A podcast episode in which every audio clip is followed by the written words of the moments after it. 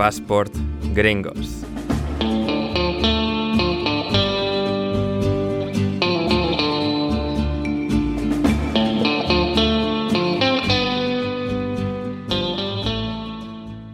Bienvenidos a Passport Gringos, vuestro podcast favorito sobre deporte y cultura pop estadounidense. Hoy pedimos palomitas, tomamos asiento y encendemos el proyector. Exploramos en este episodio cinco películas imprescindibles de deporte. El perfecto nexo entre la cultura pop y el deporte en sí, donde los caminos se cruzan, donde el deporte toma protagonismo para contar no solo historias deportivas, sino grandes historias humanas, desde el boxeo hasta el automovilismo, pasando por el fútbol americano o el béisbol, cinco películas que no os podéis perder.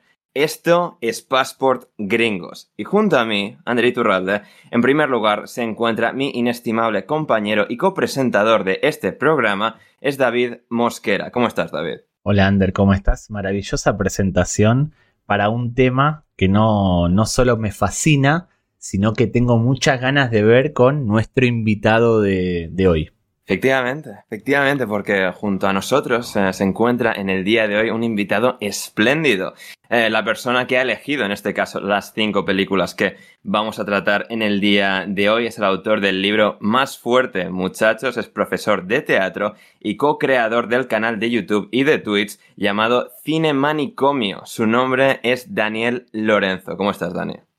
Pues muy bien, la verdad es que no puedo estar mejor acompañado y sintiendo un poco la presión, porque después de esta presentación parece que todo lo que yo diga va a ir un poquito cuesta abajo, pero, pero bueno, intentaremos estar a la altura porque cuando me invitan a un sitio yo procuro, pues primero llevar unas pastitas para comer y tal, y segundo estar a la altura y que quieran volver a invitarme. Cuando, cuando dijiste lo de cuesta abajo y demás, automáticamente, al verte con esa camiseta del Celta de Vigo, pensé en el Deportivo de La Coruña. No sé por qué, no sé por qué.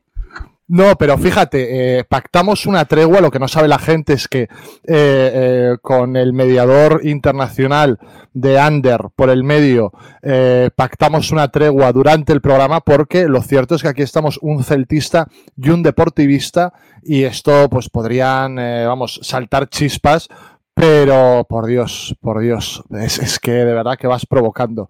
Me está entrando un complejo de Wagner eh, y no por invadir Polonia, sino, sino por, por, irme al córner eh, donde, donde Diego Tristán. Pero bueno, no, quiero, no quiero enredarme con esto, más que nada porque no quiero hacer sangre y eh, yo soy una persona muy bien educada y hacia, pues eso, los pequeños, la gente que está por debajo en la categoría. El humor hay que hacerlo siempre hacia arriba, nunca hacia abajo. Ahí está. Ahí está. Yo tengo tres amigos del Lugo, así que eh, perfecto mediador aquí. Así. hombre, pues, pues, perfecto. El tercer equipo de Galicia está el, Celta, el Racing de Ferrol, y luego el Lugo, luego el Celta B, y después, pues está el, Deportivo de la Coruña. Por favor, seamos buenos. Tampoco ridiculeces, ridiculeces no. Ridiculeces no. Se, llaman hipérboles. Eh, en fin, en fin. Eh, jocosas. En fin. ¿Qué pasó esta semana en el mundo gringo? Ander, ¿qué tenemos hoy para, para iniciar este programa con turra? Em, ha fallecido Henry Kissinger, para empezar. 100 em, años de, vida. Eh, de, controvertida vida, siendo muy generosos con este señor. Eh, Twitter anoche, cuando salió la noticia, o sea, Twitter brillando en las grandes citas. Twitter cuando los focos son más brillantes, Twitter ahí está a, la altura de la situación y una cantidad de memes absolutamente maravillosos que, se dieron lugar en la plataforma del pajarito, eh, en este caso pero que sí, fue una de las grandes noticias, porque bueno, ya era como un running gag en sí mismo. ¿Cuánto estaba durando Henry Kissinger que llegaba ya a los 100 años de edad y finalmente en 2023 ha fallecido? 100 años también tiene, al hilar con lo que estábamos hablando, es el Celta de Vigo, que cumplió 100 años Exacto. en 2023. Exacto, sí, y, y- y estamos cerca de desaparecer también. o sea que, que, bueno, vidas paralelas. Del mismo modo que paralelo, os diría, es eh, lo de Kissinger, porque aquí estamos en un sitio en el que estamos con una persona em, eh, en Sudamérica interesándose por la cultura norteamericana, y si algo fue Henry Kissinger, era un norteamericano que se interesó muchísimo por las cosas de Sudamérica en su momento. Sí, con la, muy aficionado a, a los bastones militares, ese tipo de, Sí, de sí, cosas.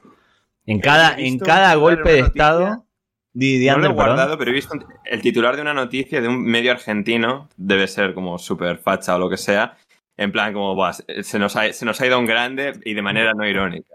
O sea, no. sé, la- no, no era la nación, era... ah, ¿Cómo era? La nación eh, se hace la broma No, no siempre con la nación, era nazi como. En vez de nación, con Z por nación. A ver si lo encuentro. Ah. Eh, pero sí es Pero cierto que el, el presidente electo, Javier Milei, tiene un. Seguramente le, eh, le pesó la- el fallecimiento de Kissinger porque su ideología está próxima a la del, del tipo este que, que se murió, que hizo todo tipo de tropelías en los 70 y en los 80 en cada uno de los golpes de Estado de, de Sudamérica. Si era tan bueno para algunos, ¿por qué se murió, no? Ahí está, ahí Claro. se fue a, a criar malvas, como se dice. Claro. Lo que no sabe la gente es que a mí me habíais ofrecido muchas veces venir aquí, pero yo decía, no, mientras siga Kissinger vivo, yo no voy a ir a... Y mira, al final Sí. eh, ha sido fallecer Kissinger, yo soy un tío de palabra y aquí me vengo, el primer día es libre de Kissinger, Kissinger free, a, a vuestro programa, sí señor. Exactamente. Suerte que no prometiste eso con los títulos del Celta porque no hubieras venido nunca, pero no importa. Siguiente tema de la turra. Siguiente tema de la turra. O cuando subiera el Deport, para hacer el, para quedar igual, cuando subiera el Deport. Tampoco hubieras venido nunca. Cuando el Exacto. siguiente tema de la turra. siguiente tema, siguiente tema de la turra es Mark Cuban, que ha vendido eh, la mayoría, o sea, el- la, la parte mayoritaria de las acciones de los Dallas Mavericks de la NBA. Eso es raro, ¿no? Sí, sí, sí, es raro. Lo que es más raro todavía es que retiene, eh, digamos, el poder de decisión, es decir, todo el apartado de decisiones baloncestísticas las retiene el bueno de, de Cuban, pero eh, deja la propiedad eh, en manos de gente nueva, eh, lo cual es un poquito extraño y veremos cuánto dura. Es por lo típico de, vaya, sigues manteniendo control, pero en realidad no, es solo mientras los nuevos dueños quieran. Y, y el problema con, con esto, bueno, el problema, o sea, la curiosidad, lo que mucha gente especula con esto, es que em, eh, lo que mucha gente especula en este caso es que eh, va a presentarse a presidente eh, el año que viene o dentro de cinco o cuando sea, pero es que es muy extraño que haya hecho esto. Y más allá de que, bueno, hay gente diciendo que, mm, digamos, eh, puede ser que les esté viendo venir una especie de, bueno, de explotación de la burbuja, eh, explosión de la burbuja, en este caso de la NBA, y que no van a seguir subiendo los contratos televisivos y que no vas, digamos, seguir subiendo infinitamente el valor de, de la liga. Ha querido vender a- justo antes de que, de que reviente como ya hizo. Eh, o sea, Mark Cuban hizo fortuna a finales de los 90 vendiendo la tecnología que te permite streamear en Internet. Eh, Wow. La patente original la tenía él, creo que era broadcast.com, algo así.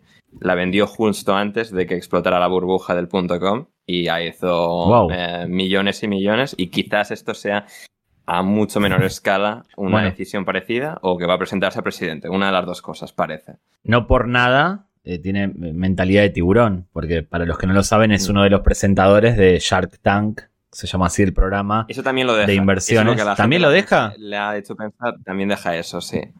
Así que eso igual es lo que indica que va a ser presidente. ¿De qué partido? ¿Demócrata o republicano? Perdón mi, mi En, ignorancia. en teoría demócrata, pero... mm, o sea... o sea, puede competir con Donald Trump.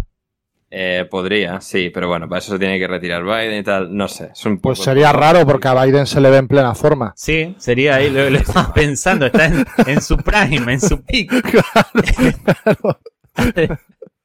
Cuatro años más de Biden. No sé si vieron en Sudamérica o en Centroamérica Eso cuando muere alguien que es muy fanático del fútbol, que lo llevan a, un a una canchita chiquitita de fútbol con el ataúd y empujan un balón para que meta un gol. Bueno, Sí. el, el mandato, si Biden eh, es reelecto, va a ser manos- más o menos así, una especie de ataúd al que van a empujar para hacer cosas. Pero como dice Dani, sí. No, no, no, no- no está muy en plenitud. De, de todas formas, eh, y perdonad mi ignorancia, porque vosotros sabéis de esto mucho más que yo, pero ¿qué interés podría tener alguien en comprar un equipo en el que no va a tener ningún tipo de poder de decisión? Correcto. Es raro. Es un poco. Claro, esa es la parte que eh, piensas que, bueno, pues vas a hacer dinero a partir de eso y que o tienes una relación previa con él o a futuro sí vas a tener poder, pero ahora mismo confías mm, ciegamente en, digamos, en él, en cómo ha llevado la franquicia todos estos años, que su gestión de la franquicia han sido muchos picos y bajos. Claro, un anillo, por lo menos ganó el anillo. Sí, correcto. Tiene, tiene un anillo, pero claro, a- al nivel al que da la turra tendría que tener bastante más. Em, quizás el que lo... ¿Se sabe quién lo compró? ¿Que es algún grupo catarí, eh, algún jeque o alguien de Estados no- Unidos? Eh, Alguien de Estados Unidos, es una señora Bueno. em, que tenía fortuna en Las Vegas, que creo que tenía uno de los casinos, ahora te lo confirmo Bueno. el nombre. Puede ser eso. Sí. Puede ser una, la persona que lo compró no tener ni idea de baloncesto y decir, bueno, lo dejo que lo gestione él, yo lo que quiero es ganar dinero.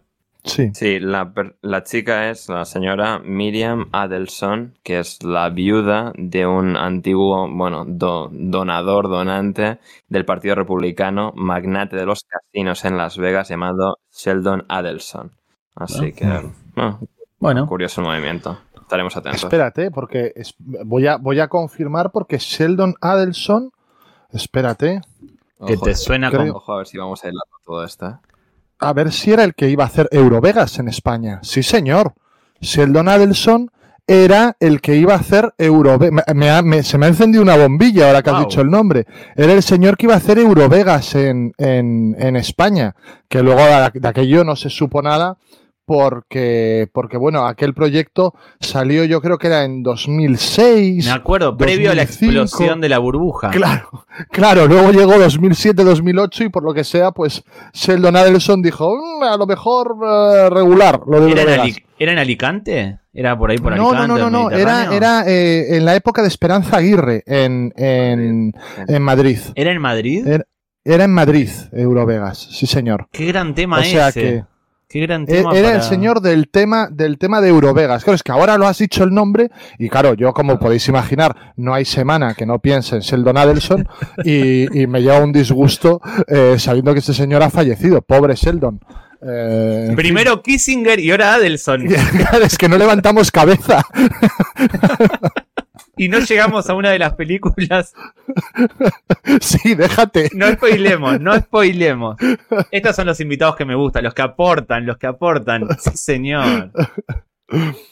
Bueno, Pues- Exacto, exactamente. gran tema Eurovegas y creo más. que da para que hablemos algún día de Eurovegas, porque es, es la episodio, clase es la clase de tema que a mí me interesa. De hecho, Sí, no sí, sí, descarto sí. al terminar esto de ponerme a buscar algún documental o algún video de YouTube de Eurovegas. Eh, pero de qué va- hoy, hoy vamos a hablar otra cosa. Bueno, vamos o sea, a te, hablar. te- te lo iba, y te lo iba a hilar una vez más porque, o sea. Eurovega, no, bueno, el tema sobre sí mismo. Eurovegas en Madrid y han comprado, en este caso, el Real Madrid de la NBA, que son los Dallas Mavericks. No, no, no te permito, no te permito la comparación No, de no, no, Madrid no, con el no, con Dallas no, no, Mavericks. no, que- no, no, no. El- me encanta como David Mosquera siempre acusa a la gente de No, pero no, no, no, es la siempre. No, no, pero sí es el Real Madrid del baloncesto, no por historia ni por títulos, sino porque todos los aficionados del Madrid son de Dallas Mavericks por Luka Doncic. Bueno, Bueno. claro. Vale, Bueno, está bien pero- tirado, está bien tirado. Ah, eh, No, no, no, no, no, no es que esté bien tirado ni no, esto se dice, o sea, y esto, el, y Mavericks va a jugar al We Think y todo el mundo con Doncic y flipándose por eso, es eso, no que, porque ahora vemos que no, literal, no, no, no, no estoy hablando ni de palmarés, ni de, tra- ni de trayectoria, ni de nada, es el momento preciso de que los del Madrid ahora de baloncesto están con Doncic. Bueno, yo lo iba a hilar de otra manera con el arte de, de las, estas burbujas que se hacen como de Eurovegas con el arte, el séptimo arte, que es el cine, que es la especialidad del señor que hoy nos acompaña. Correcto. Muy un gran, gran, gran, gran especialista en la materia que hoy nos va a hablar de cinco películas norteamericanas sobre deporte. Le pusimos una consigna, así como en el cine manicomio hacen los 30 imprescindibles, bueno, obviamente por una cuestión de, de tiempo no le íbamos a pedir 30, eh, pero decidimos pedirle 5 películas norteamericanas sobre deporte. Tratamos de que fueran variadas. Di, di, Dani, perdón. Y, y exacto, la selección ha sido bastante heterogénea. Cada, cada película tiene su porqué de qué está en, en esta lista. Luego, dándole vueltas, digo, coño, me falta una película sobre baloncesto. Que es verdad que no hay ninguna sobre baloncesto. Son cinco deportes, bastante americanos todos, quizá el primero el que menos. Pero, y luego sí que he intentado que cada, cada película trate un, un- un- un apartado distinto del deporte, ¿no? Entonces vamos a ir viéndolas una a una. Quizá la primera sea la más atípica, pero Pe- la primera Antes, antes de empezar, ¿qué película de baloncesto hubieses elegido? Sin desarrollarla, sino qué película de baloncesto, ya que no está, no hay ninguna entre las cinco, hubieses elegido. Como Pues representativa. a lo mejor el documental Hope Dreams creo que es eh, muy significativo. Tiraste a Y tablero. si no, Tiraste a tablero. ¿qué? Tiraste a tablero. Tiraste a tablero. Eh, claro, claro, claro. O sea, si no, pues... Eh, ¿Perdón? Está acusando de normie. No, no, tiró Claro, tablero. pero- Fue algo que no falla. Fue tac. Claro, hombre, ¿tú crees que vengo yo aquí a jugarme mi prestigio? Vamos, es que ni de coña. Pero, pero sí, yo creo que quizá fuera la más representativa. A lo mejor Hoosiers eh, también sería una buena opción. Pero lo cierto es que, así como yo digo que eh, no hay películas sobre deportes mala, yo creo que todo el cine deportivo en general tiene una dinámica y tiene una narrativa del underdog, de, la superación, eh, da lugar a estos montajes de entrenamiento con una canción de fondo, que es algo que siempre me ha encantado. Eh, hacen que estés en casa. Una película sobre deporte es raro que no te guste.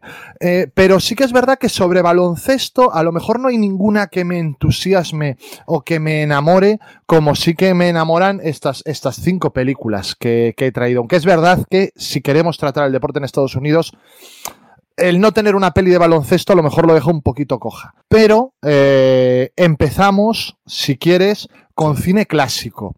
Vale, eh, mm, yo tengo mucha querencia hacia el cine de los 90, como más o menos deja constancia la selección que he hecho, pero no podemos hacer una selección de películas obviando el cine clásico. Entonces me he ido a 1937 y me he ido a una pequeña debilidad mía, que son los hermanos Marx y nos vamos a ir a un día en las carreras. Y así tratamos la hípica.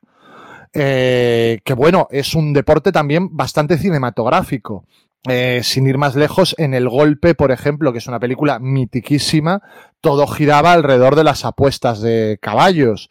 Eh, y, por ejemplo, hay una peli bastante reciente, o de hace 20 años, lo que para mí es bastante reciente, que se llama Sea Biscuit, eh, con Toby Maguire, que me parece mm, clasiquísima y me parece maravillosa y muy infravalorada en su momento, a pesar de que sacó varias nominaciones a los Oscar. Pero yo tenía que traer, eh, de verdad, eh, Ander, David, a los hermanos Marx. Porque, y esto yo lo he contado varias veces, cuando nació mi primer hijo, yo quería llamarle Groucho. Eh, mi mujer dijo no sé qué de divorciarse y eso hizo que yo me echara un poco atrás. Aunque he de decir que cometió la insensatez de mandarme solo al registro civil a inscribir al niño. Y mentiría si no dijera que cuando estaba con el boli en la mano estuve muy tentado. Pero como soy cobarde por naturaleza, eh, al final no se llamó, no se llamó Groucho. Eh, un, un- un día en las carreras es una peli que forma parte de la trilogía, por así decirlo, mm, de obras maestras de los hermanos Marx. Está Sopa de Ganso, que es la que les gusta a los más cinéfilos. Está Una noche en la ópera, que es la que más me gusta a mí, que creo que es una obraza maestra. Y luego está un día en las carreras. Eh, las tres están dirigidas por grandes directores, que luego los Marx no trabajaron demasiado con grandes directores porque era un caos y era un desastre trabajar con ellos, porque estaban continuamente, pues, pues el ambiente que nos podemos imaginar en una película en la que trabajan los hermanos Marx, improvisando, eh, volviendo loco, además luego tenían una vida pues bastante disipada, Harpo, que era el, el mudo, era al parecer bastante mujeriego, y se vio metido en bastantes líos con personas que le perseguían, pues porque a lo mejor, yo que sé, había echado una noche con alguien que no debía. Eh, Chico tenía un problema con el juego bastante grande y también le perseguían los acreedores. Entonces, mm, creo que trabajar con ellos era una locura importante. Entonces, Sam Booth dirige tanto Una noche en la ópera como Un día en las carreras. Sam Booth, que podría haberme traído otra peli de él, El orgullo de los Yankees que es eh, una película sobre béisbol maravillosa. Creo que es Gary Cooper el protagonista y, que es muy mítica ¿no? dentro del, cine deportivo. Yo quería preguntaros, ¿a vosotros los hermanos Marx os gustan o no los frecuentáis? Yo los frecuenté hace mucho tiempo, en mi fase de iniciación al cine. Alguna vez puse alguna película, yo ponía películas en la residencia universitaria, era el encargado de poner películas, y alguna vez puse eh, mi iniciación al cine, de volver un aficionado a las películas, eh, películas de los hermanos, pero hace mucho tiempo que no los frecuento. ¿Y tú, Ander? Yo, yo, yo no los he frecuentado mucho, o sea, creo que habré visto películas de los hermanos Marx un poco de pasada, en mi infancia, en casa de mis abuelos y tal. Pero como persona ya de por sí no muy cinéfila, nunca me he, digamos, sumergido en lo que es eh, el arte de, de, los hermanos Marx en sus grandes obras. Siempre como he tenido eso pendiente, pero eh, sí, en mi, en mi, corta edad nunca, nunca, he, nunca he, digamos, degustado en todo detalle a los hermanos Marx. Ah, mira qué cabrón el Ander. Como dije yo que una película de hace 20 años me parecía reciente, él ahora se ha visto obligado a remarcar en mi corta edad. Sí, como para marcar distancias y decir, yo no soy un vejestorio como tú. Nos dijo, nos dijo viejos meados. Básicamente dijo, sois unos viejos meados. Me, he dado cuenta, una vez lo he dicho me he dado cuenta, no era la intención, era en plan de, el, no, pero, novato que no tiene ni idea de nada. las películas de los años 30, de los años 40, nos agarraron a nosotros también jóvenes a tu edad. O sea, eran, viejas cuando nosotros las conocimos. No es que estamos hablando de una película del 95. claro, claro, claro, es, que, nos ve como, como Joe Biden, o sea... no, es en, plan de... O sea, solo he tenido tiempo para cometer errores. No he cometido todavía la buena decisión de, eh, ver los hermanos Marx. Eh, pues... Lo que, lo que, em, lo que tiene la película en cuanto a las carreras es lo difícil que era en esa época filmar. Eh, no, se, no se podían hacer películas de deporte o con movimientos como ahora. No había CGI, no había mm, la tecnología que hay y era muy difícil rodarlas.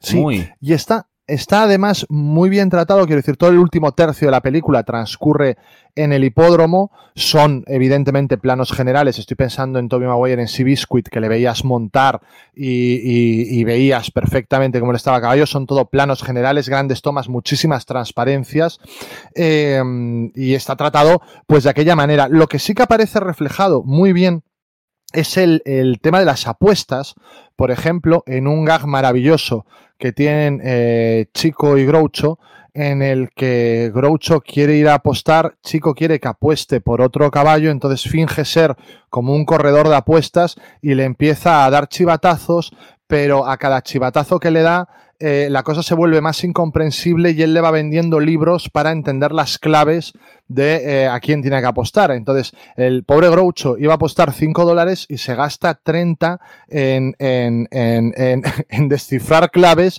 para al final poder apostar a lo que tiene que apostar. Yo es verdad que, por ejemplo, en un hipódromo no he estado nunca. Yo no sé vosotros.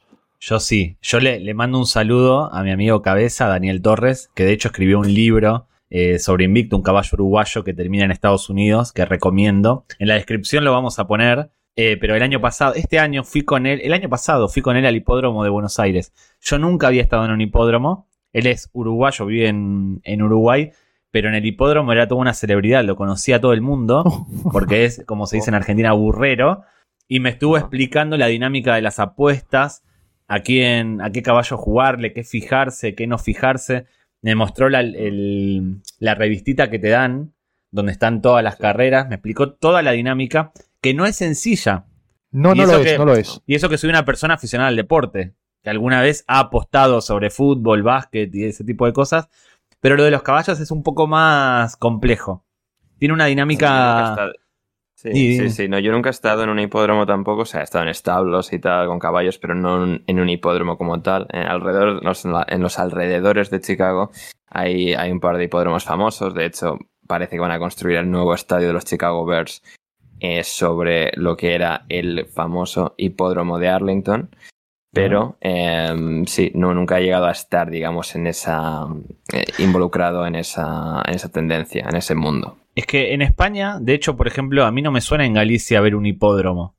No, en Galicia lo que hubo era en Vigo durante varios años un concurso hípico eh, que se hacía en el recinto ferial de Vigo y era de saltos, ¿no? O sea, era Sí, un sí. circuito en el que saltaban y tal. Yo ahí sí que fui varios años porque, bueno, pues eh, el fin de semana que venía, pues era lo que hacías, ¿no? Ibas al concurso hípico, no tenías ni puñetera idea de caballos ni de mm, qué era lo que tenías que hacer. Tú veías el nombre del caballo que más gracia te hacía porque te digo una cosa, eh, presenciar eso sin jugarte 5 euros es una cosa insoportable, por lo menos para mí. Eh, entonces, pues te jugabas 5 euros al caballo que más gracia te hacía el nombre, había unos días que ganabas y otros que no, y te ibas para casa tan contento después de pasar, pues eso, tres horas viendo gente con muchísimo dinero montando a caballos carísimos eh, y dando brincos por ahí. Eh, yo la verdad es que voy a decir algo que, y mira que yo soy amante de los animales, nunca he entendido la mística del caballo, porque el caballo suele ser una cosa que huele a mierda y que, y que tiene muchas moscas y tábanos alrededor, de- incluso en los ojos a veces, que es una cosa que me da muchísima grima, y, y- y, en fin, yo, mi generación que vivió con Christopher Reeve eh, sentado en aquella silla y tal igual, para nuestra generación fue un golpe del carajo aquello. Y, y- y cuidado, yo es un animal al que le tengo mucho respeto. No me despierta demasiada ternura, sino respeto. Coincido, yo le tengo miedo a los... Yo no me subiría a un caballo ni loco por el accidente que tuvo Christopher Reeve y lo digo completamente en serio. Ahora, ver a los caballos correr en el hipódromo, más allá de apostar o no apostar, que es secundario, hay una cierta estética, una belleza Sí, en la estética de ver a esos animales correr a todo lo que da. Estoy en contra de la explotación sí. animal, de todo, todo- estamos todos de acuerdo en eso, pero ir al hipódromo, que están muy bien cuidados, obviamente, porque generan, pero verlos correr es algo muy estético. Y en el cine de Estados Unidos hay numerosas películas que hacen referencia, no tanto quizás a las carreras como tales, sacando Biscuit y alguna más, sino Sí. al hecho de apostar sobre los caballos. Sobre caballos. Quizás hay más películas de apuestas hípicas Sí, que de baloncesto, fútbol americano y demás. O más Sí, sí, icónicas, si se quiere. Sí, por eso sí, yo, claro. yo tengo la conclusión, siendo un desconocedor, porque yo en Estados Unidos he estado tres veces y la vez que más estuve estuve diez días. Eh, son- siendo un desconocedor, O sea, dos veces más que David Mosquera, ya te digo. A pesar de Pero que tiene tuve un año y pico. Entonces, pero, pero Bueno. claro, no- de nada. claro, tardaron año y pico en detectarle. O sea, una vez que supieron que estaba allí, así no ha vuelto. Bueno. También te digo, aunque ahora a lo mejor que ha muerto Kissinger, tienes ahora es posibilidades que, de volver. es que dije que no iba a volver a Estados Unidos hasta que no se muriese Kissinger. Y ahora ya puedo volver a Estados Unidos. Perfecto, pues me parece, me parece genial. eh, pero que os iba a decir algo, sin lugar a dudas, interesantísimo. Ah, te iba a preguntar, Ander.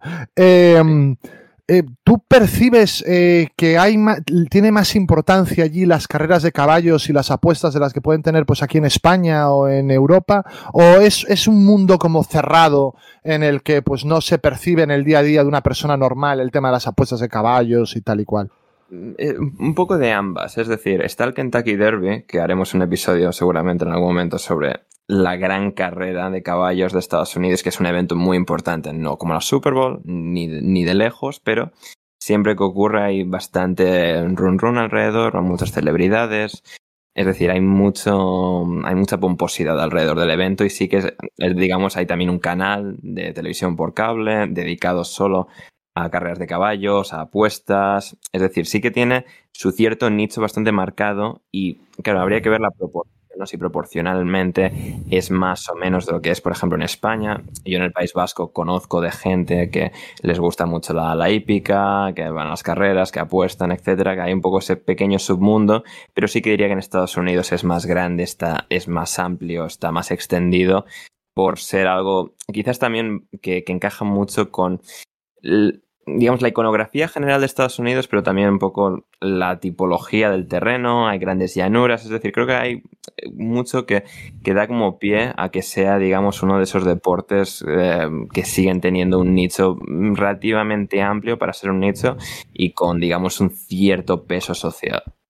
Y es, y es curioso porque el caballo es un, es un animal que no es originario de Estados Unidos, pero lo cierto es que Estados Unidos se conquistó a base de caballo. El caballo sí que tiene una importancia muy importante en el western, eh, que es un género que a mí me apasiona, y, y, Estados Unidos, cuando fue creciendo hacia el oeste, fue creciendo gracias primero al transporte a caballo y después cuando llega el tren, que es el final del western, cuando un poquito ya mata al caballo, pero sí que es cierto que como esto sucedió hace prácticamente entre 150 y 200 años, pues eh, claro, en el, entiendo que en el subconsciente colectivo el caballo tiene una importancia pues superior a la que tiene aquí en Europa, que era pues más, más bien un animal eh, de, la agricultura, de, no tiene ese tono épico, ¿no? El caballo. Exacto, sí, creo que es un, análisis totalmente acertado, sí. Voy, voy, a decir algo que quizás es una locura, pero es el caballo es Estados Unidos lo que el toro es en España. Sí, sí, sí, no, no me parece. A tradición y demás, ¿no? Quizás en España no hay tanto espectáculo hípico porque, lamentablemente, estoy en contra de la tauromaquia, eh, se enfocaron en matar toros en vez de hacer correr a caballos. Sí. Nos enfocamos, porque a fin de cuentas soy español, nos enfocamos en matar toros en vez de hacer correr a, caballos. Hay una película de Stanley Kubrick que va sobre un robo en el hipódromo, pero no me acuerdo el nombre. Atraco Perfecto, se llama en España. Me estaba volviendo eh, loco. No me acuerdo cómo, cuál es su título original, pero es Atraco, Atraco Perfecto y es una obra maestra. Para mí es eh, top de, de, Kubrick. Es que a eso voy. Mencionaste el golpe, Atraco Perfecto. Son películas muy buenas que giran alrededor de un hipódromo. O de lo que sucede en un hipódromo. Sí, señor. Y algo que remarca también un día en las carreras, esta es a lo mejor una referencia muy española, ¿no? Pero yo cuando veo las películas de los hermanos Marx, eh, siento que son un poco como unos libros infantiles que hay en España que son los de Teo, ¿no? Teo va al parque, Teo va a clase. Teo, no sé qué, los hermanos Marx es un poco así. Eh, un día en las carreras, los hermanos Marx van al hipódromo, el hotel de los líos. Los hermanos Marx van a un hotel. Eh, los hermanos Marx en el oeste. Los hermanos Marx van al oeste. Un día en la ópera, una noche en la ópera. Los hermanos Marx van a la ópera. Siempre eran ellos, les metían en un entorno y construían a partir de aquí, de allí.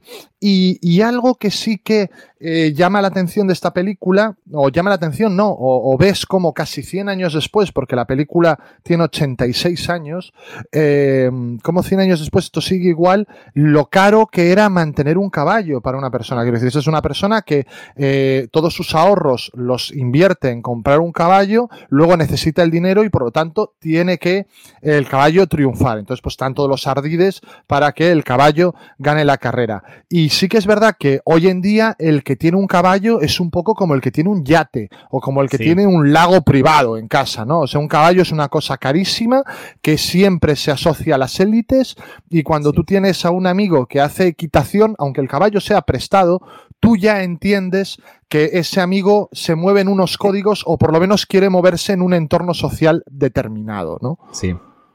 Eh, dijiste que tiene 86 años la película, eso quiere decir que Henry Kissinger quizás Quizás no, seguramente la vio en el cine en su momento. Es probable. Es, probable. Claro, claro, claro. y salió, salió y dijo, jajaja, ja, ja, cómo me he reído, a ver si derroco un, un gobierno legítimo en Sudamérica. A ver cómo podría hacer. Porque él ya de pequeño enredaba con estas cosas, seguro. Jugaba, ¿cómo es? Al Risk, al juego. Sí. Está pensando. Él no jugaba, él veía cómo jugaban y susurraba como los Claro. hombres que susurran en el oído a los caballos. De los caballos, exacto. Susurraba a los amigos. No, tenés que agarrar, robar una ficha, tenés que. Decía, ¿por qué, ¿por qué no asesinas a tu compañero de juego y te quedas con su territorio? él ya era así, él era muy cabrón ya de pequeño. Eh, bien.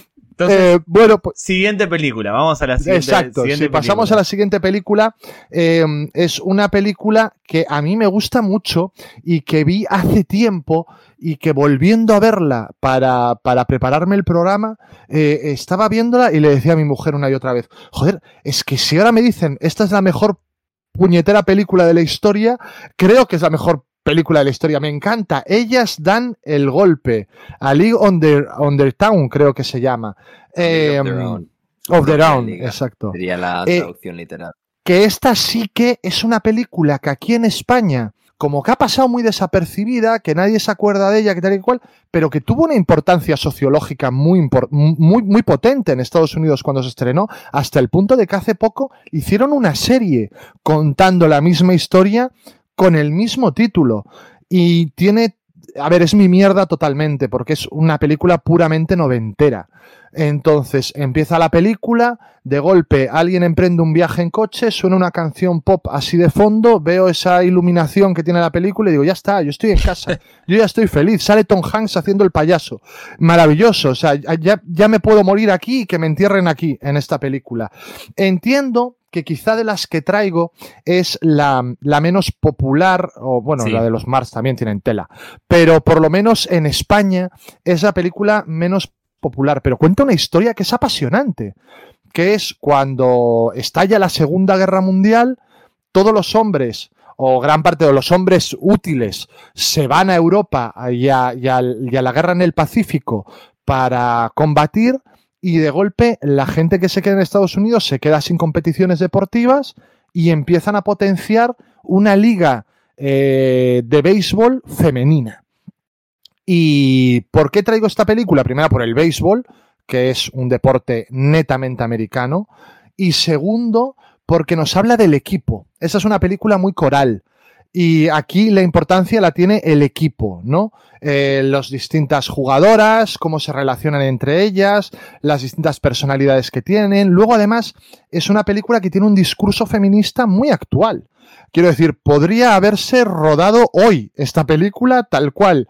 Eh, le decía el otro día, viendo mm, con mi mujer la película, le decía, a lo mejor si se rodara hoy, la única diferencia sería que el entrenador sería mucho más desagradable, sería un tipo, tipo rubiales, y que eh, habría una pareja de lesbianas ya desde el principio dentro del, del equipo. Eh, pero por lo demás, todos los chistes, todo el discurso, todo el mensaje es plenamente actual. Yo no sé si vosotros la habéis visto y si os gusta o no.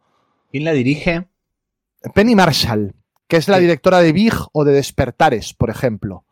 Buenas películas. Claro, yo, siendo totalmente sincero con la audiencia, mm, y quería verme las cinco, he visto cuatro de las cinco. La de los hermanos Marx es la única que no me ha dado tiempo porque la había dejado para el final y luego se me ha echado el día encima. Claro. Em, que tiene.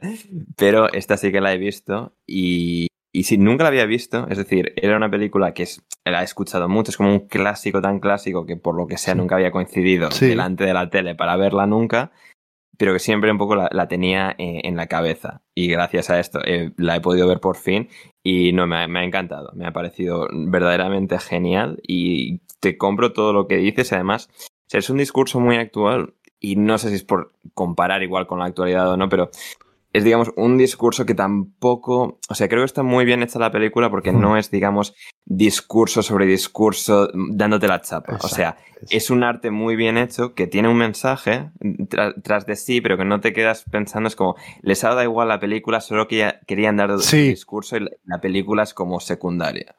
Sí, coincido. Eh, a mí lo que me sorprende de esta película es que, igual que muchas de la época, son muy difíciles de conseguir en la actualidad.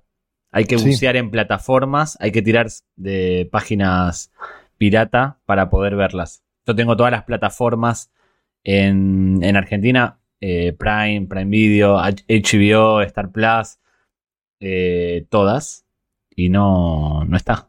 ¿No está? Nah, a- Pero eso, eso No. es porque está. O sea, eh, o No, sea, son yo- catálogos, yo son catálogos distintos y yo no tengo la Sí. VPN, que, la VPN que tienes tú para acceder al contenido en otros países. Sí, Eh, o pero sea, está en, en muchas de estas plataformas he visto que está como de pago extra. O si estás, si estás suscrito o si no la puedes Sí. como alquilar de, forma bueno, pero independiente. para algo pago la plataforma.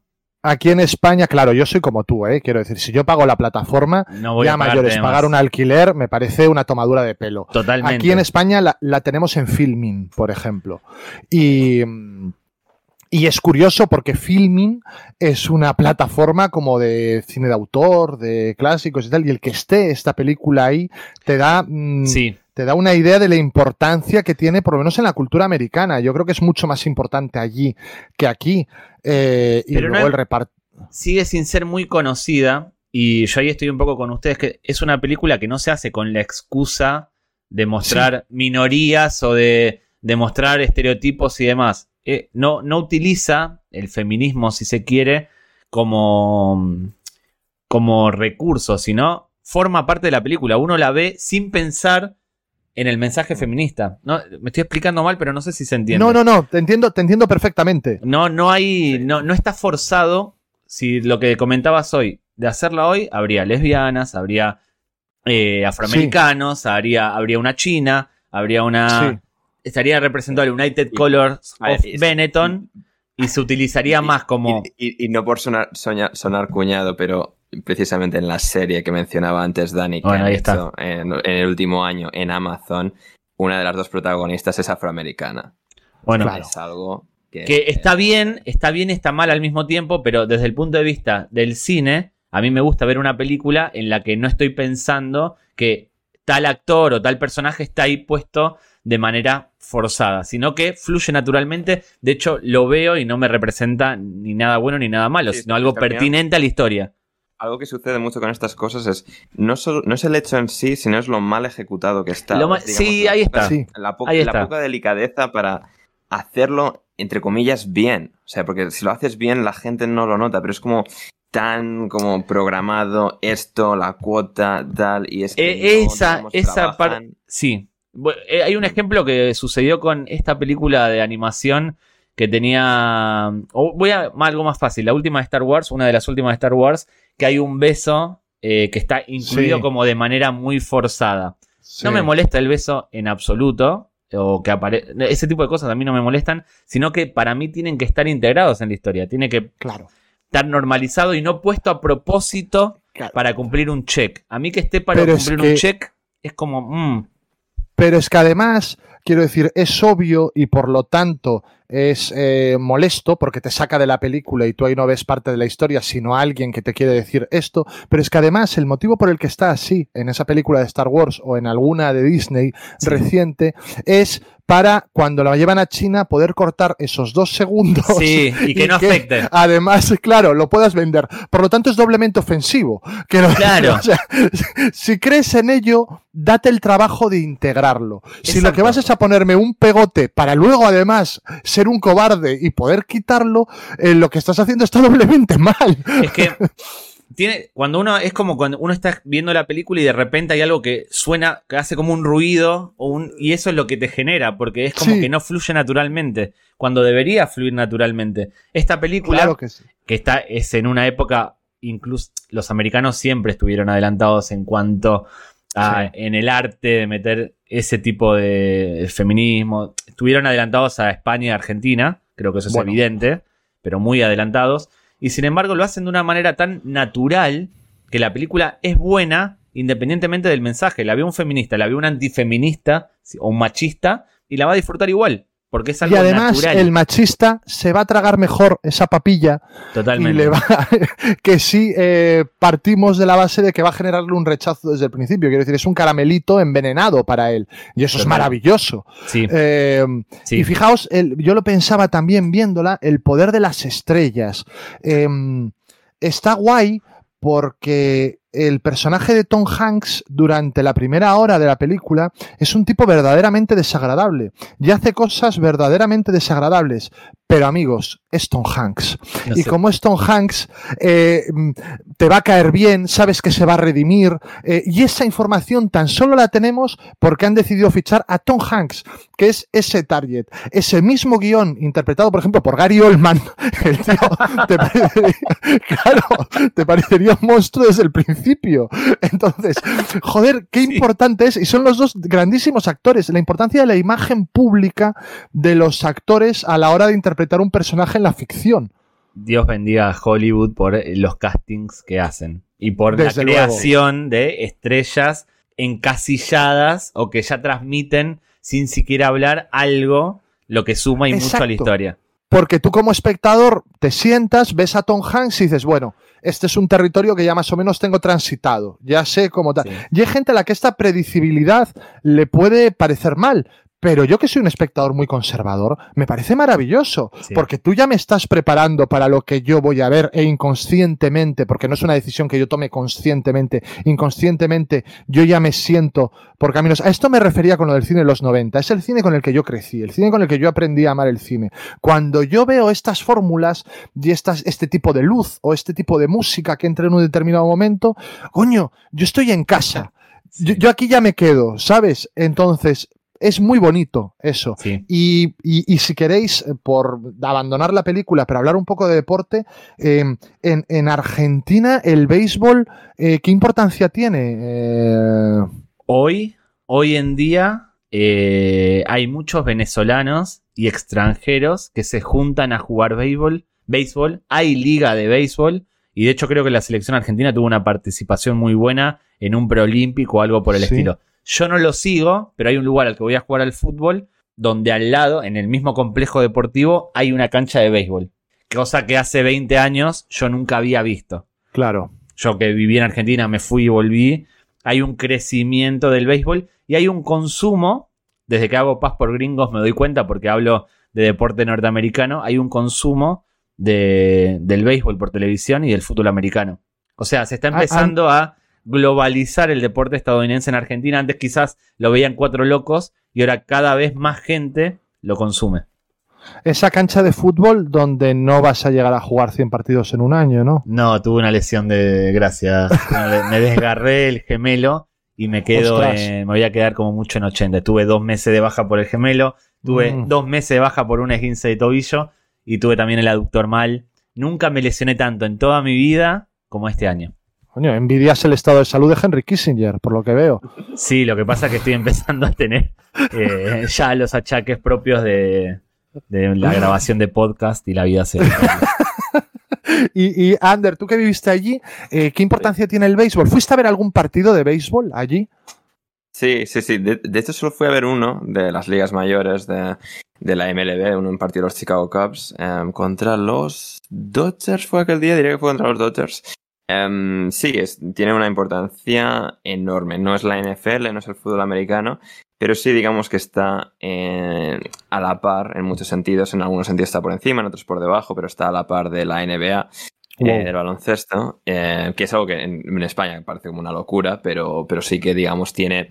eh, porque al final el béisbol viene de ser el más popular, fue el más popular durante igual 100 años fácil hasta que acabó siendo superado por la NFL.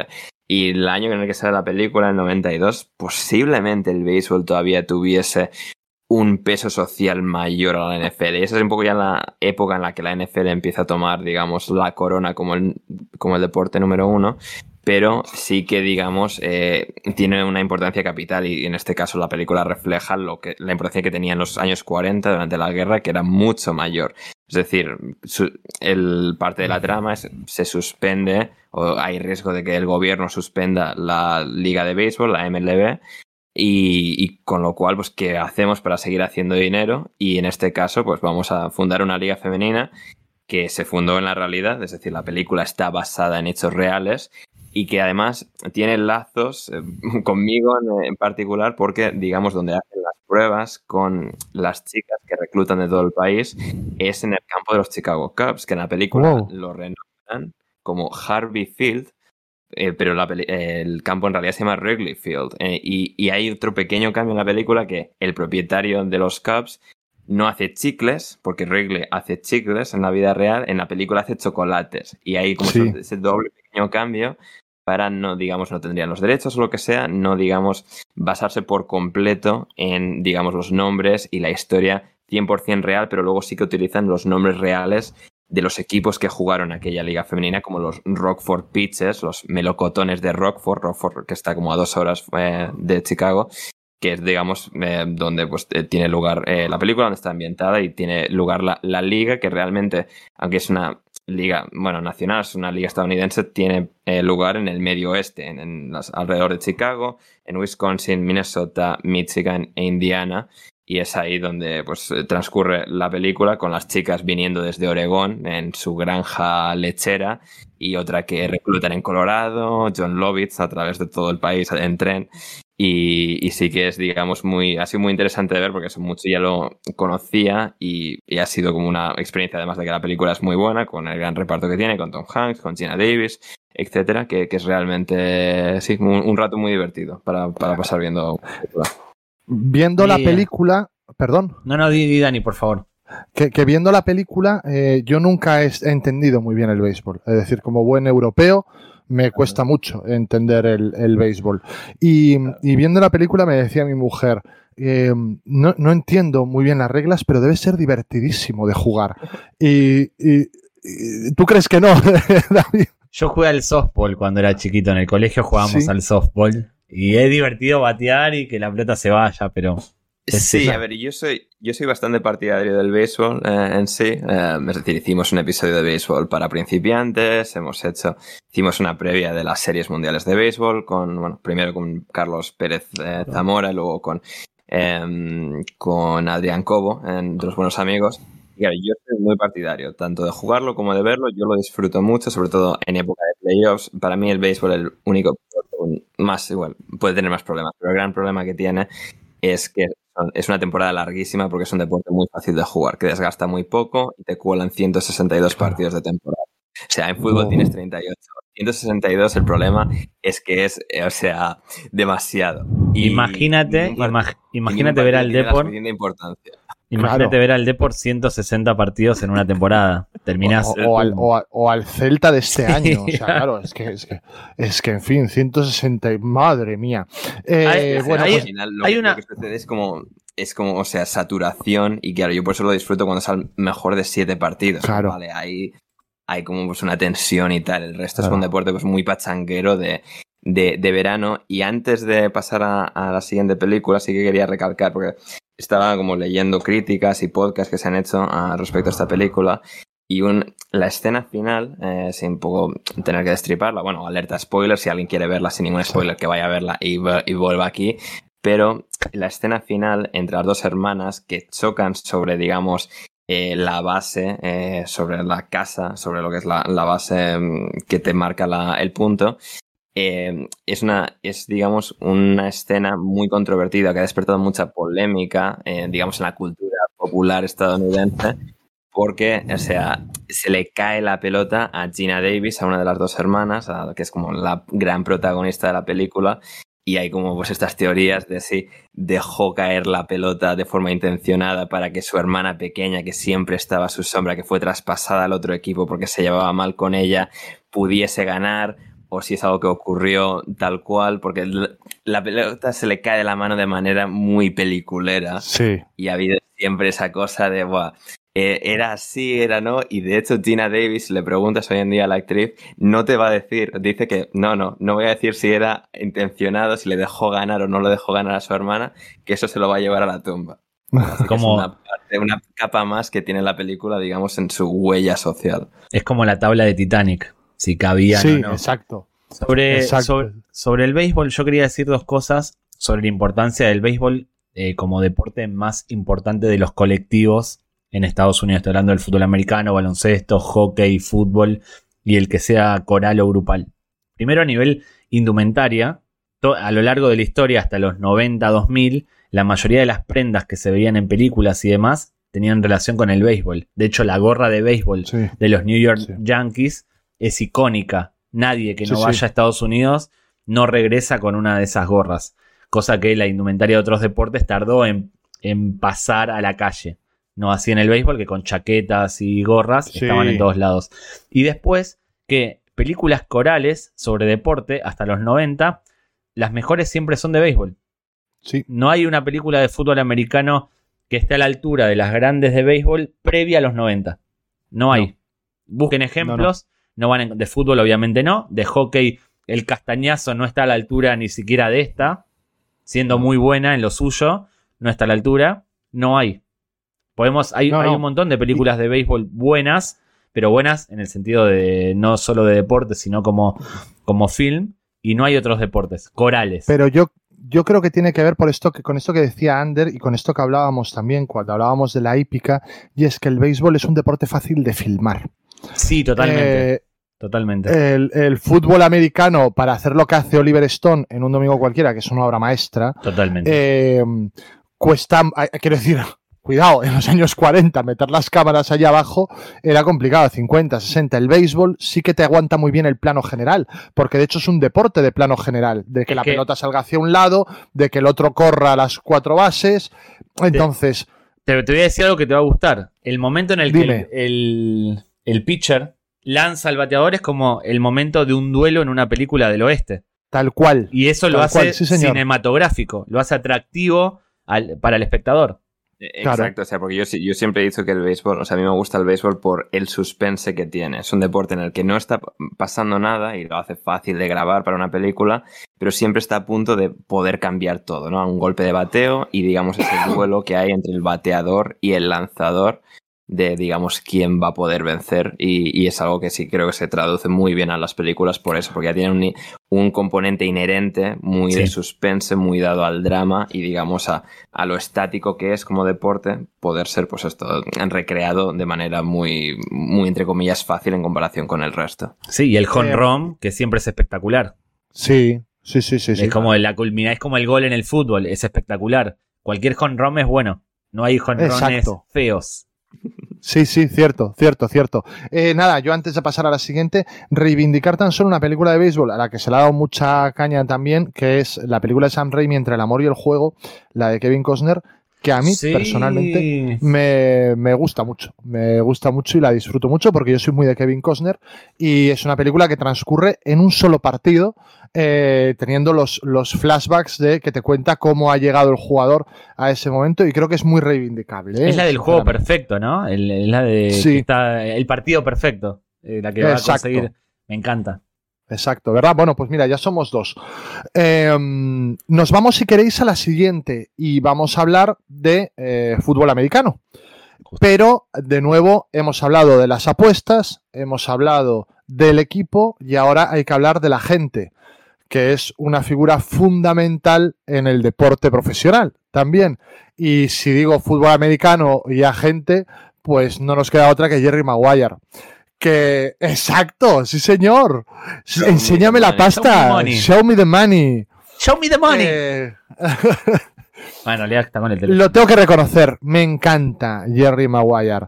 Eh, creo que es una película muy, muy, muy disfrutable. Es una, es por así decirlo, simplificándolo muchísimo, y ya que estamos con eh, temas cuñados, eh, voy a soltar yo el cuñadismo ya total. Es una peli para chicos y para chicas, porque tenemos el deporte y el romance en la misma película y puede parecer una tontería, pero esto hizo que fuera la comedia romántica más taquillera en mucho tiempo, probablemente desde Pretty Woman, eh, en el momento de su estreno. Un Tom Cruise que ese mismo año, a lo tonto, y ojo que yo ya reivindicaba a Tom Cruise cuando la gente no reivindicaba, cuando el sofá de Ofra, yo ya reivindicaba a Tom Cruise. Eh, eh, el mismo año, Tom Cruise estrena Misión Imposible y Jerry Maguire, ¿sabes? O sea, cuidado, 27 años después, el legado cultural que ha dejado eso. Sí. Eh, Jerry Maguire es eh, una historia muy capriana, en el fondo, muy de cine de Frank Capra, de un tipo que lo tiene todo, lo pierde todo y tiene que volver a empezar de cero. Y además es eh, una historia que está muy entroncada con el cine de los 90, que fue el cine que más importancia le dio al dinero. Y aquí el dinero tiene muchísima importancia a lo largo de toda la película, desde ese Show Me the Money, que ha sido, pues mira, tengo aquí el dato, por la revista People estaba considerada una de las Pues mira, en el top 100 de la AFI, de la, del American Film Institute, es la frase número 25 de la historia del cine en iconicidad, el Show Me the Money.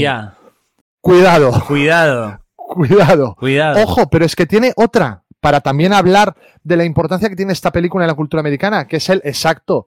You had me at the hello.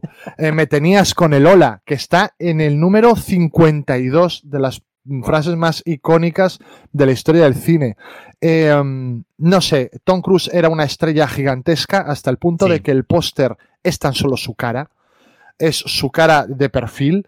Eh, un recurso que yo utilizaría después James L. Brooks, que es el productor de esta película, con Jack Nicholson en Mejor Imposible, que tienen mucho que ver estas dos películas. Ese póster era el perfil también de Jack Nicholson y de nuevo tenemos una madre soltera, una madre monoparental que vive, en este caso es con su hermana y en el otro es con su madre, con un niño que tiene una enfermedad, tiene unas revisiones, o sea, es un antecedente como una, un campo de pruebas para Mejor Imposible que vendría un año después. Eh, Metió, y creo, metió, porque ¿Perdón? eh, no me acordaba del póster de, Je- de- y efectivamente es de perfil como el de Misión Imposible, solo que el de Misión Imposible está para el otro lado. Exacto. Metió sus dos O sea, perfiles el poder el que mismo tenía año. el, el poder que tenía Tom Cruise para levantar una superproducción como Misión Imposible sobre su perfil y una comedia romántica sobre su perfil, por cierto, una comedia romántica basada en él y que nos descubre a, a Renée Zellweger que nunca ha vuelto a estar más guapa. Y a Está Cuba Gooding. Y a Cuba Gooding Y a Jr. Cuba Gooding. Pero bueno, Cuba, Cuba Gooding Jr., que se hace muchos chistes con él porque ganó el Oscar, dicen que injustamente. No lo No, creo. no fue Es un personaje muy icónico. Sí. Es un personaje muy icónico. Igual que si Tom Cruise, que estuvo nominado ese año, hubiera ganado el Oscar ese año, no habría nada que decir. ¿Quién lo ganó en el ultra ¿Quién lo ganó en el 96? Lo ganó el de Shine, que es Geoffrey Rush. Eh, Geoffrey Rush por Shine. La típica, el típico biopic de un pianista con problemas mentales. Exacto. Oh. Como decía Homer, Shine McShine, el famoso pianista de Shine.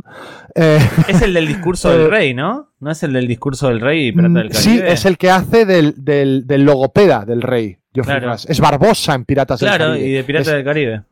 Es, es la peli que nos descubre a Geoffrey Rush. Entonces ese Oscar, pues bueno, mira, si sirvió para meter a Geoffrey Rush en Hollywood, también no te voy a decir que esté mal dado. Pero era un año que estaba Ralph Fiennes por El paciente inglés, era un año en el que estaba Woody Harrelson por El escándalo de Larry Flint, que es una película bárbara. Eh, o sea, era un año que había mucho nivel. Pero si Tom Cruise hubiera ganado ese Oscar, no habría nada que decir. Eh, porque realmente se pone la película encima de sus hombros y es una película que sería inconcebible con cualquier otro actor también. Eh, Es que le pega, le pega el papel de agente mocoso, de agente ¿Verdad? soberbio, de ah, quiero todo, y que de repente tiene ese acto de.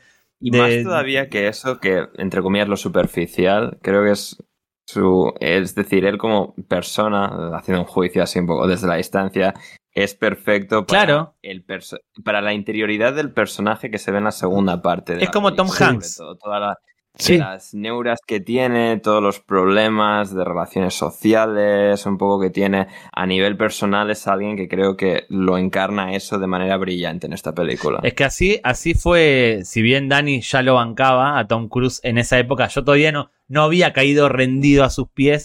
La carrera de Tom Cruise es un poco como Jerry Maguire. Al principio todos cual. pensábamos que era un soberbio, que era qué tipo, cómo se la cree, este es un creído. Y después con el tiempo empezamos a decir, no, pero este tipo realmente es bueno. Cuidado, tiene- sí, sí. eh, aparte, ama el cine, le mete un montón de ganas, se entrega.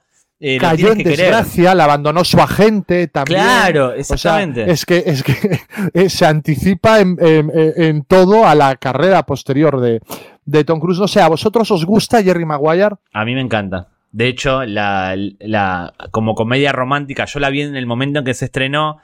Tenía 13, ca- no, tenía, tenía 10, 11 años, la vi más o menos cuando se estrenó, no en el cine, pero sí en televisión. Y era como, "Ah, está, está bien. Y la volví a ver un poco más grande. Y ya cuando la, la escena de Me tenías con el Ola es, Dios, qué peliculón. Te quiero, Tom, sí, te sí. quiero, René. Cásense, tengan hijos.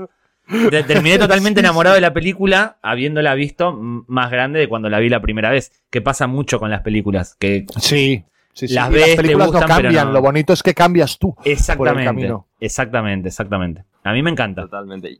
Yo, o sea, yo no lo había visto hasta el día de hoy, he de admitir. O Es un afortunado. películas que- Eres un afortunado. pues. Claro, es guay ver una película por primera vez así. Ahora dice, y no me gustó, espérate, espérate.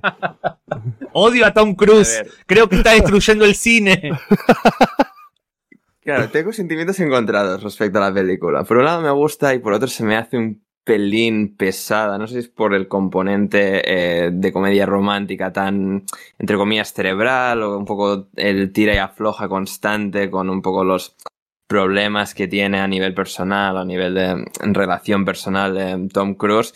Y no sé, sí que se me hace un poco más eh, pesada quizás de lo que esperaba. Y que son dos horas y veinte. Sí. Que es mucho eso, para una comedia romántica. Sí, mucho, mucho. No para una película de deporte, pero sí para una comedia Sí, para romántica. una comedia romántica. sí. Claro, porque es- eh, sí que se puede decir que es más comedia romántica de lo que es película de deporte. Es decir, Sí. el deporte un poco abre y cierra y es un Sí. hilo conductor, pero no es, digamos, lo principal de, de la historia, a fin de cuentas, más allá de pues lo que cómo juega en el papel de eh, redención eh, el propio Tom Cruise y un poco batallando con sus propios demonios internos, por decirlo así. Eh, pero más allá de eso, sí, o sea, creo que Tom Cruise hace un grandísimo papel, como he dicho, lo mismo de René Zellweger, creo que están ambos absolutamente estelares, lo mismo de Cuba em, Gooding Jr., que, que realmente creo que es un personaje es verdaderamente icónico, porque a pesar de que nunca había visto la película completa, Sí, que obviamente había visto como las escenas famosas. Sí, Sí, claro. Recuerdo haber visto, digamos, como los últimos 10-5 minutos algún día que la pillé por televisión. Vi como el, el El- último rato. ¿Entendiste el meme de Tom Cruise con el nene? Que no me sale el nombre. Que siempre, Sí. siempre reflotan el meme de cómo está el nene hoy, cómo está Tom Cruise, que es como que Tom no Claro. envejeció y el nene Claro. sí. No me acuerdo el, El nombre. niño es el de Stuart Little después. Ese, o sea, sí. el- Ese. Exacto, sí, sí, sí, sí, sí. Y por eso, o sea, igual esto no, no me ha gustado tanto como esperaba, o de las que, pues esto, yo, claro, no podía ver la de los hermanos Marx, Cars la vi en su momento, las otras tres las he visto en la última semana por primera vez. Claro, Seguramente sea la que menos me ha gustado de las tres, aun siendo una gran película, y es quizás por mi propio gusto particular Sí. de el tipo de película, de estar como tan eh, extendido, tan diseccionado todo un poco eh, la relación cerebral entre Tom Cruise y René Zellweger, que se me ha hecho quizás un, un pelín pesada, pero por lo demás, como digo, entra en el componente de película, el momento épico de jugada final, de jugador de NFL, de un partido, de cómo el, el Cuba Gooding como jugador, en este caso, eh, interpretando a un jugador, a un, un- a un receptor exterior de los Arizona Cardinals, tiene al final, consigue llegar a su objetivo, tener su gran jugada, que el, el equipo finalmente confíe en él, le den el gran contrato. Todos esos pequeños componentes, de- desde luego, que, que los, he, los he apreciado enormemente. Y yo me creo que en los 90 fuera así el negocio de representación Sí. de grandes jugadores en Sí, Estados Unidos. Y Sí, más en Estados. Unidos. Hoy más en es Estados Unidos. Hoy ya es en sí. todo el mundo. Hoy ya creo que hasta en, Sí. en España, Argentina, los representantes son así. Pero Estados Unidos creo que fue el que exportó el modelo de representante que te. Que te mm, no que te Sí. come, que te lame. ¿Cómo se dice? Que te. Te come la oreja. eh, no, que te eh, eh, dora la píldora. La píldora Exacto. no me sí, sale el sí, que te- dora la píldora. para después clavártela. Porque en realidad lo que hace Tom Cruise al principio es ser un representante sin escrúpulos. Quiero el, te hago el contrato y no me importa nada lo que, lo que te pase. Es un- Pero qué, qué bonito esa, esa, esa, ese teléfono con todos los iconos rojos que se van apagando mientras este señor pesadísimo no, no le permite cambiar. No sé, creo que, creo que tiene eh, momentos verdaderamente interesantes. Le falta un poco de cocaína, a lo mejor, para lo que sería aquel mundo en los 90, probablemente. No tanta, no tanta como la que le sobra a un domingo cualquiera, a Any Es- bueno, Given bueno, es como que tendrían que haber equilibrado la cocaína, haber repartido y hubiesen salido dos películas muy buenas, aunque un domingo cualquiera no hubiese quedado tan bien como quedó. Desde lo, bueno, es que claro, a- eh, hablar de fútbol americano y no hablar de un domingo cualquiera, yo Es- entiendo que es una carencia que tiene esta lista. Porque yo un domingo cualquiera, eh, Jerry Maguire se me escapó en el cine, pero un domingo cualquiera sí que recuerdo ir a verla al cine, porque yo siempre he sido muy de Oliver Stone, además. ¿Doblada Y- y lo o doblada o en Doblada, doblada, en Vigo Sí. doblada. Es una En falencia. Vigo doblada. Y, mm, y recuerdo aquello como un viaje, quiero decir, o sea, salí del cine que no sabía ni dónde tenía los pies ni dónde tenía la cabeza. ¿No saliste Eh, con ganas de jugar? ¿De ir a jugar al fútbol, de ir a jugar a algo, a hacer un deporte o algo? Eh, eh, Pero fíjate, es que, es que los golpes duelen tanto en un domingo cualquiera cuando ves ese ojo tirado en, en el, en el campo. Es decir, es- es- es- pero es que es de locos esa película. Es una película de- demencial totalmente. Eh, sí, reconozco que probablemente debería estar en estas cinco, pero quería tratar el tema de los representantes también. Sí. Y creo que, bueno, esto pues lo lleva. Ahora bien, si tenéis tres horitas libres y si no las tenéis, haceos con tres horitas libres, poneos un domingo cualquiera, que es también una película fabulosa, ¿eh? Tiene una cosa mala, que yo siempre lo digo cada vez que hablo de un domingo cualquiera. Eh, no termina en una final. No termina en una Ya. final. No se Ya. lo puedo perdonar. No puede ser que una película de deporte no termine en una final. Está mal, salvo que sea basada en hechos reales. Tipo, se hacen una película del Celta contra el Manchester United en semifinales. puede ser, pero tiene que terminar una película de deportes, tiene que terminar en una final, con derrota o con victoria, pero tiene que ser en una final para que el impacto ellas- ellas- sea mayor. De hecho, eh, la película que hemos tratado antes, Ellas dan el golpe, eh, su colofón final es el último partido de la serie mundial que juegan. Claro. Pero es el que- equipo de Rockford y el equipo de, de Racing. El agua moja, tiene que ser así, una película de Claro. deporte tiene que llegar al éxtasis en Pero- el partido más importante. Pero es tan cabrona la película y es tan buena Sí. que el éxtasis y el clímax es un discurso de Robert de Al Pacino. O sea, es que, es que ese discurso sustituye a la gran final. Es una cosa de locos, Es pero te espectacular. funciona. Sí. Pero te funciona. Es que Hay una no tiene ningún sentido. y hay una cosa rara es que en los 2000 para motivar 2000, 2010 para motivar para motivarse los jugadores de fútbol, los deportistas no recurrían al discurso del Pacino, sino que recurrían a Gladiator, a Gladiador. Ya te digo, sí. Que es raro eso, que se recurra Sí, a Gladiator Raro y no, hay- no, raro no, es culpa de Guardiola, David. No, no, no, no. Yo siempre cuento lo mismo. En Don Balón en los 90, a todos los futbolistas le preguntaban cuál era tu película favorita, cuál decían Braveheart. Braveheart. Corazón, corazón valiente.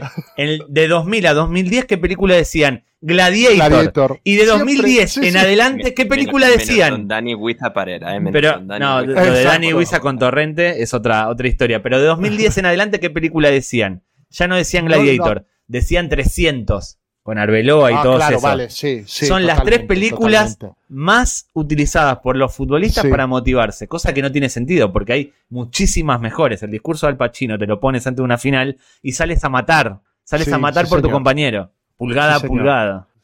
Bueno, y, y- y antes de, de saltar a la siguiente, si queréis os pregunto si vosotros sois muy de fútbol americano. Yo es que no, no he visto una Super Bowl en la vida, por ejemplo. Yo tampoco.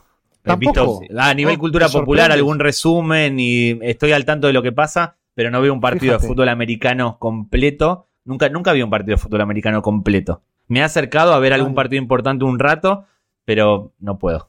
No puedo, no tengo. Yo, a ver, yo no, no las he visto todas. La primera que vi no fue en directo, fue en diferido al día siguiente. La primera que vi creo que fue la del 2007. 2007 creo que es el año entre Wow. Chicago versus. Pues tenemos una edad también, ¿eh? No eres tan insultantemente joven, perdona que te diga. Mm, Bueno, No, podríamos. fue- es precoz. Ander, Ander, como nosotros somos precoces en el cine, él es precoz en el deporte. Vale, vale, vale, eso, vale. Es, eso es cierto. Eh, y desde el 2013, sí, desde el invierno de 2013 las he visto todas eh, en directo. Desde 2013 las he visto todas en directo. Las dos primeras en España, luego todas las he visto en Estados Unidos, las demás, mucho más fácil. Me quedé dormido en la de hace dos años porque estaba de vuelta en España y Claro, no aguanté. Em, que era entre los Rams y los Bengals. Y, y sí, luego la, la de este último año también. Y yo, bueno, participo semanalmente en un podcast de NFL, así que sí, soy muy, muy de, de NFL. Todo lo que sé de fútbol americano me lo enseñó Ander. Bueno, Eso es así. bueno, pues Eso es así. no puedes tener mejor profesor, entonces. Es así. Bueno, pues si quieres nos vamos a la siguiente, que es una película alegre. Eh, que es... eh, a ver, yo decía, no hay película de deportes buah. mala, pero es que no hay... Sí que no hay película de boxeo mala. No, O sea, lo del boxeo probablemente estemos hablando del deporte más cinematográfico, sí. con el boxeo. Por eso Porque dije, lo- por eso dije que las cor- de coral es el béisbol, pero Claro. no hay boxeo más cinematográfico, deporte más cinematográfico que el boxeo. Es una verdad absoluta, nadie puede negarlo. nadie. No hay nadie que pueda decir Total, y además suelen ser todas muy buenas. Os he de confesar que a mí Toro Salvaje no me gusta demasiado, pero, mm, pero porque creo que es casi más una película de terror, es una película casi histérica, ¿no? Más que de, de boxeo como tal. Pero, mm, pero es que me gustan todos, hasta Joy Zarroque III, la de, la de Pajares y Esteso, me parece una obra maestra. Eh, Rocky, Creed, Cinderella Man, eh, cual- Boxer. cualquiera que me pongáis. The Boxer. ¿Perdón? The Boxer, The la de Boxer, Daniel Day-Lewis. La de Jane Sheridan con Daniel Lewis, sí, sí. eh, pero claro, Million Dollar Baby fue además un underdog en su año, eh, porque fue una película que todo estaba orquestado para que Scorsese se llevara por fin su Oscar por El Aviador. Eh, esta película no se había exhibido en ningún festival del otoño y se estrenó en diciembre y causó una conmoción de tal calibre que le adelantó por la derecha a Martin Scorsese y os voy a decir una cosa, justamente porque, porque es una película colosal. Sí. Eh, Sí, yo la, o sea, la he estado... la, mejor película que he visto nunca y la he visto en la última Uh. semana y, y es- Cuidado. Ojo. pu- Ojo. puedes- está en esa conversación para mí. O sea, es increíblemente dura y me hace gracia porque, claro, yo no sabía lo que iba más allá de- del póster. O sea, tú no sabías el tercer acto en qué Claro. consistía. Yo, Cuidado. ta- yo ta- cuando la vi por primera vez tampoco sabía el tercer acto, ¿eh? Yo fui al Claro, cine en sea- bolas y el tercer acto no me lo esperaba. Y creo que tú tampoco, Dani. Nadie se no, espera yo el sí, porque acto. tengo, tengo que agradecerle al crítico del mundo eh, que esta película se estrenó un viernes y yo el sábado me leí su crítica Mm. antes de entrar en el cine. Y dijo, esta es una película que parece sobre boxeo, pero que trata sobre la... Por si acaso no, No. la ha visto nadie. No, no digamos, no reventemos, no, no hagamos claro, spoiler. claro. Sí, sí, sí. No, Y entonces yo estaba viendo la película y, y- y como que tiene un segundo acto optimista, hasta divertido, os diría, Sí. eh, con Sí, mucho sí, sentido del humor. Y yo la estaba viendo y decía, te solo, solo pensaba en el peor momento. golpe cuando Es muy- ya está todo bien, cuando está como todo, digamos, Clint es cabrón. superado. Clint es Sí, sí, cabrón. sí, sí. Clint es cabrón. Yo solo pensaba, esto no puede acabar así, esto se habrá equivocado este buen hombre, espero que se haya equivocado. Y claro, no estás preparado para el golpetazo que es esta película. O sea, es que lo, lo- la he vuelto a ver hoy y, y no estaba preparado para lo No. buena que sigue siendo tanto tiempo después. Sin el tercer acto es buena igual. Sin el tercer acto Es, es buena es igual. buena igual. exacto. Sin el tercer acto. Total. De hecho, Totalmente. si yo algún problema le puedo poner a la película es en su tercer acto con la familia de ella, que me parece un recurso un poquito obvio, quiero Es, decir. es como. Claro, claro, quiero Ya está, no, no, no, hace falta, ya estás, entendido, Clint, ya está. Exacto. Ya te di el dinero, no te di la cartera, te di todo, te entregué la cola, Clint, ya está, no me hagan nada más, no me hagan lo de Deliverance, ya está, ya te entregué todo, basta. Exacto, exacto. Pero, pero es que la película es, es, no sé, es un prodigio. Yo, Ander, tú cuéntanos que la has visto hoy por primera vez o esta semana por primera vez y me encanta eh, el que nos puedas contar cómo ha sido la experiencia. Sí, sí, sí. Es decir, yo sabía que venía un giro y digamos estoy como toda la película medio esperando que venga un giro porque David me dijo prepárate porque tiene un algo al final que te destroza, pero no tenía ni, no me dijo nada más y no sabía nada. Otro amigo también, Adrián Cobo, me dijo un poco lo mismo, cuidado. Eh, porque sí, o sea, yo tiendo a ser una persona bastante emocional con estas cosas y tal, así, pues eso, disfrutando la, la película y tal, o sea, todo, todo me parecía eh, realmente majestuoso como estaba eh, grabado, dirigido, interpretado, o sea, todos los pequeños detalles me estaban realmente encantando por parte de Clint Eastwood, por parte de Morgan Freeman, que también tiene el componente de narración de, de la película, porque la película cuando llegas al final es como una carta, o sea, como Morgan Freeman leyendo una de las cartas de Clint Eastwood a su Sí. hija. Y, y luego Hilary Swank también, por supuesto, que creo que está realmente eh, increíble en, en este papel. Y pues es una película, eso que estaba yo disfrutando. Nunca he sido yo muy de Clint Eastwood. Mi padre siempre ha sido muy de ver películas de Clint Eastwood. Yo he visto algunas un poco pues eh, por estar en la misma Sí. habitación. ¿Cuáles habías tiempo, visto, pero- perdón? ¿Qué películas de Clint Eastwood de, mo- de, pensar. las, de las últimas viste? O sea, de las de los últimos 20 No, de años. las últimas no, son todas más las antiguas y tal. Ni Bueno, no recuerdo lo- los empieza a ver nombres, pero- Sí. Las últimas de Clint Eastwood porque te van a gustar. ¿No, Dani? Es un- Sí, eh, sí, sí. tirar a ver, tablero. Siempre bien. Sí. Tal cual, tablero. Si sí. te gustó Million Dollar Baby, vas a disfrutar y además tienes la ventaja de no haber visto nada de Clint Eastwood, que ojalá yo pudiese ver una película de Clint Eastwood sin haber visto Clint Eastwood. vas a disfrutar. Pero bueno, perdón, sigue, sigue. No, efectivamente. Y sí, creo que el desarrollo de todos los personajes me parece también extraordinario. O sea, digamos, porque al final no deja de ser, pues, parte de, como cualquier historia, tiene sus clichés, ¿no? De cómo al final se desarrolla, pero creo que están como muy bien ejecutados. No es como, va, esto es muy obvio, esto es como, todo va como con mucha delicadeza, con, mucha, con mucho cuidado. Eh, desarrollándose y es eso, pues una historia de, superación de una boxeadora de 31 años que nunca había boxeado antes eh, realmente a ningún nivel significativo y que consigue eh, ascender de, la manera en la que en la que asciende a través de, de, su unión con Clint Eastwood, la insistencia de la chica para que Clint Eastwood le, le entrenase, como pues Clint Eastwood acaba accediendo y, y, luego ese último giro final, y sí, el tercer acto, esa última media hora, mira, yo me la he pasado llorando, no, ningún problema en, admitirlo, porque es algo muy, muy duro, pero al final, pero es tan real, es, por muy cliché que sea decirlo, tan crudo, tan visceral, que digamos te hace confrontar aspectos tan crueles de la existencia humana, que, que es algo que, que sí, o sea, siendo algo pues desagradable en sí mismo, pues he, disfrutado del componente de intensidad eh, humana que, proyecta la, película y, eso ha sido realmente algo,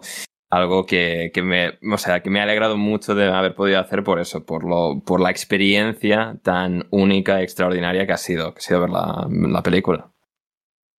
Em, bueno, cuenta la leyenda urbana, y esto se ha encargado, además de repetirlo ella, una y otra vez que este guion estuvo en la mesa de Isabel Coixet para eh, dirigir la película eh, con Sandra Bullock. Eh, o sea, esquivamos ahí una bala. Esquivamos una bala, dos balas esquivamos.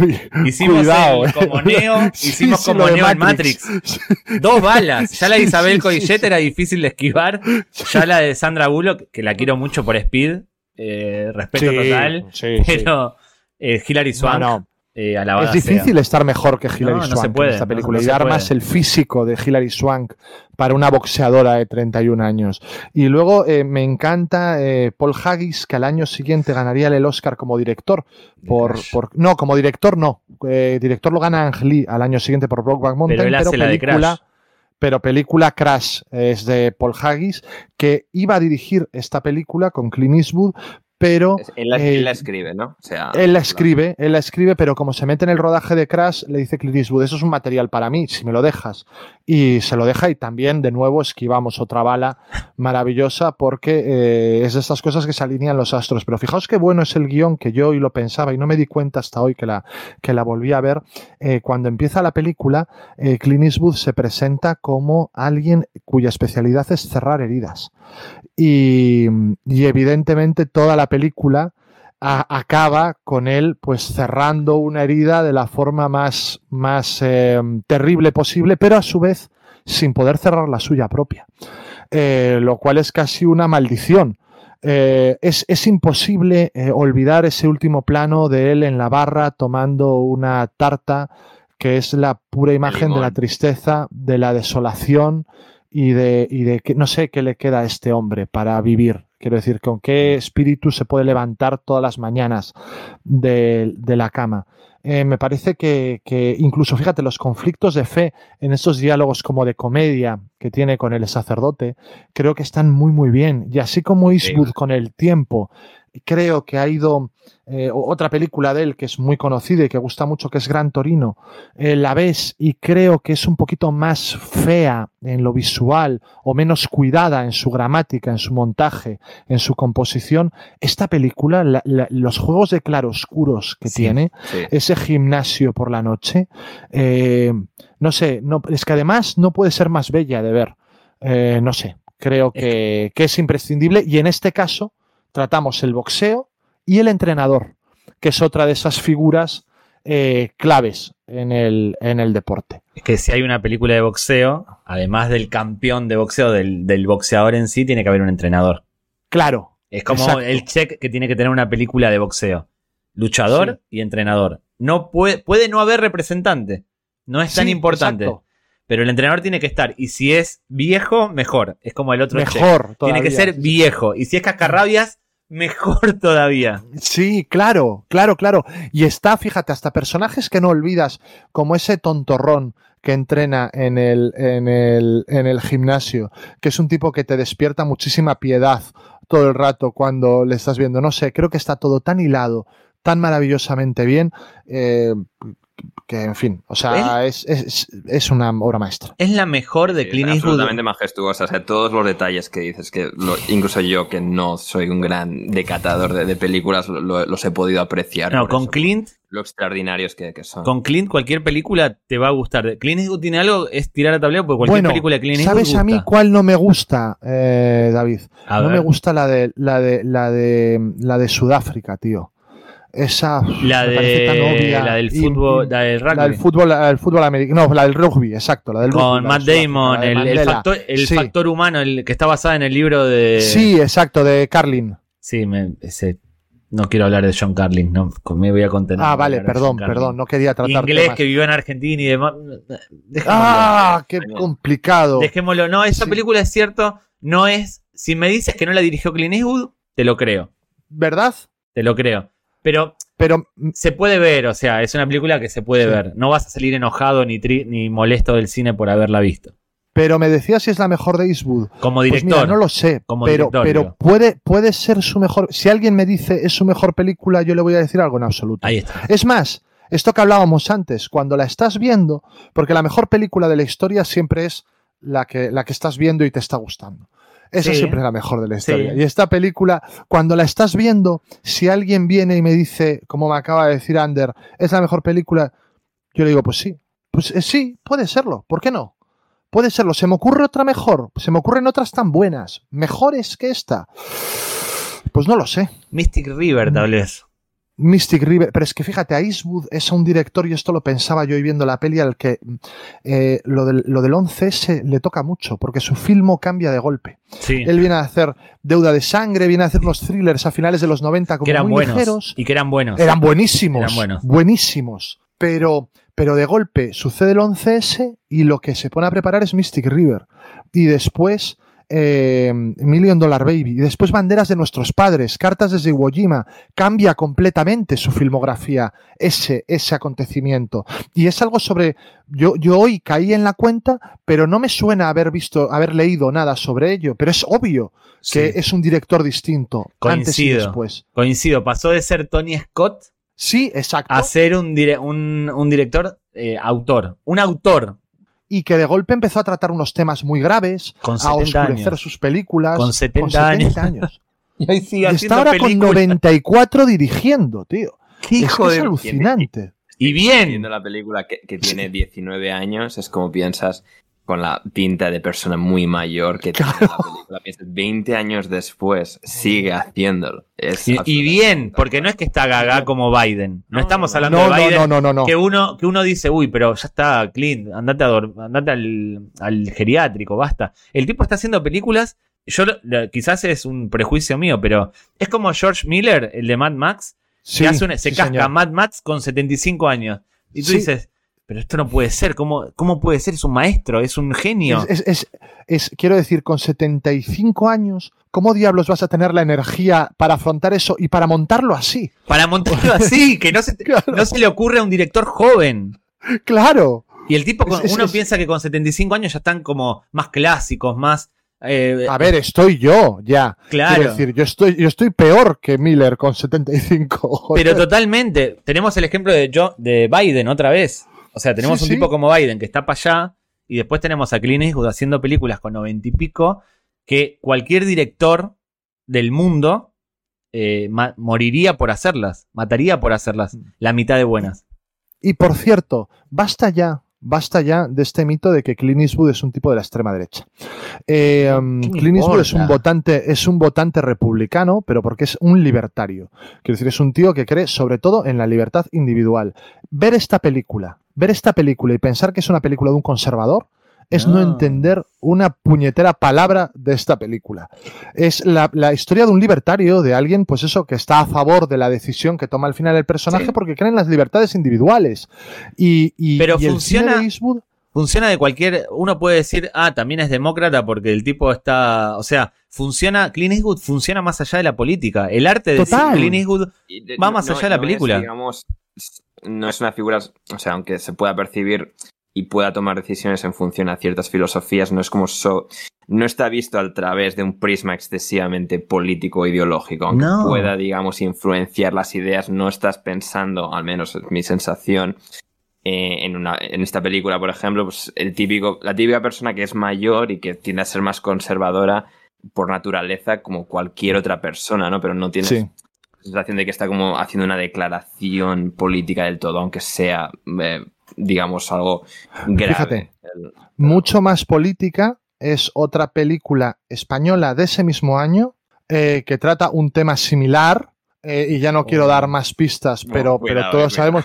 Claro, no sé cuál es. es, es una película mucho más política en ese sentido. Esto que hablábamos antes de, de Ellas dan el golpe, esta película te puede meter una moraleja de aquella manera y tal y cual. En la película española, la moraleja es tómala aquí desde Sí. el principio y esto es.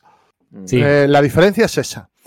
Eh, Sí, bueno, y antes y- de pasar. Y No, de de tratar de cancelar a Clint Eastwood por su ideología política, a mí me da absolutamente igual eh, a quién vote o qué es lo que declare fuera del cine, porque sus películas son buenas. No me importa que vote a Hitler. Si sigue haciendo estas películas, adelante. Y- Me y interesa el Clint Eastwood autor. que haya tenido, estoy intentando hacer memoria, aunque haya tenido momentos de hacer declaraciones políticas en su vida y tal, no le no está ahí. Alguna en- tiene, pero pasa que Sí, está asociado sí, no, más a Harry el no. Sucio, a un tipo Sí. conservador, porque uno, incluso en Million Sí, Dollar sí. Baby, es un tipo conservador.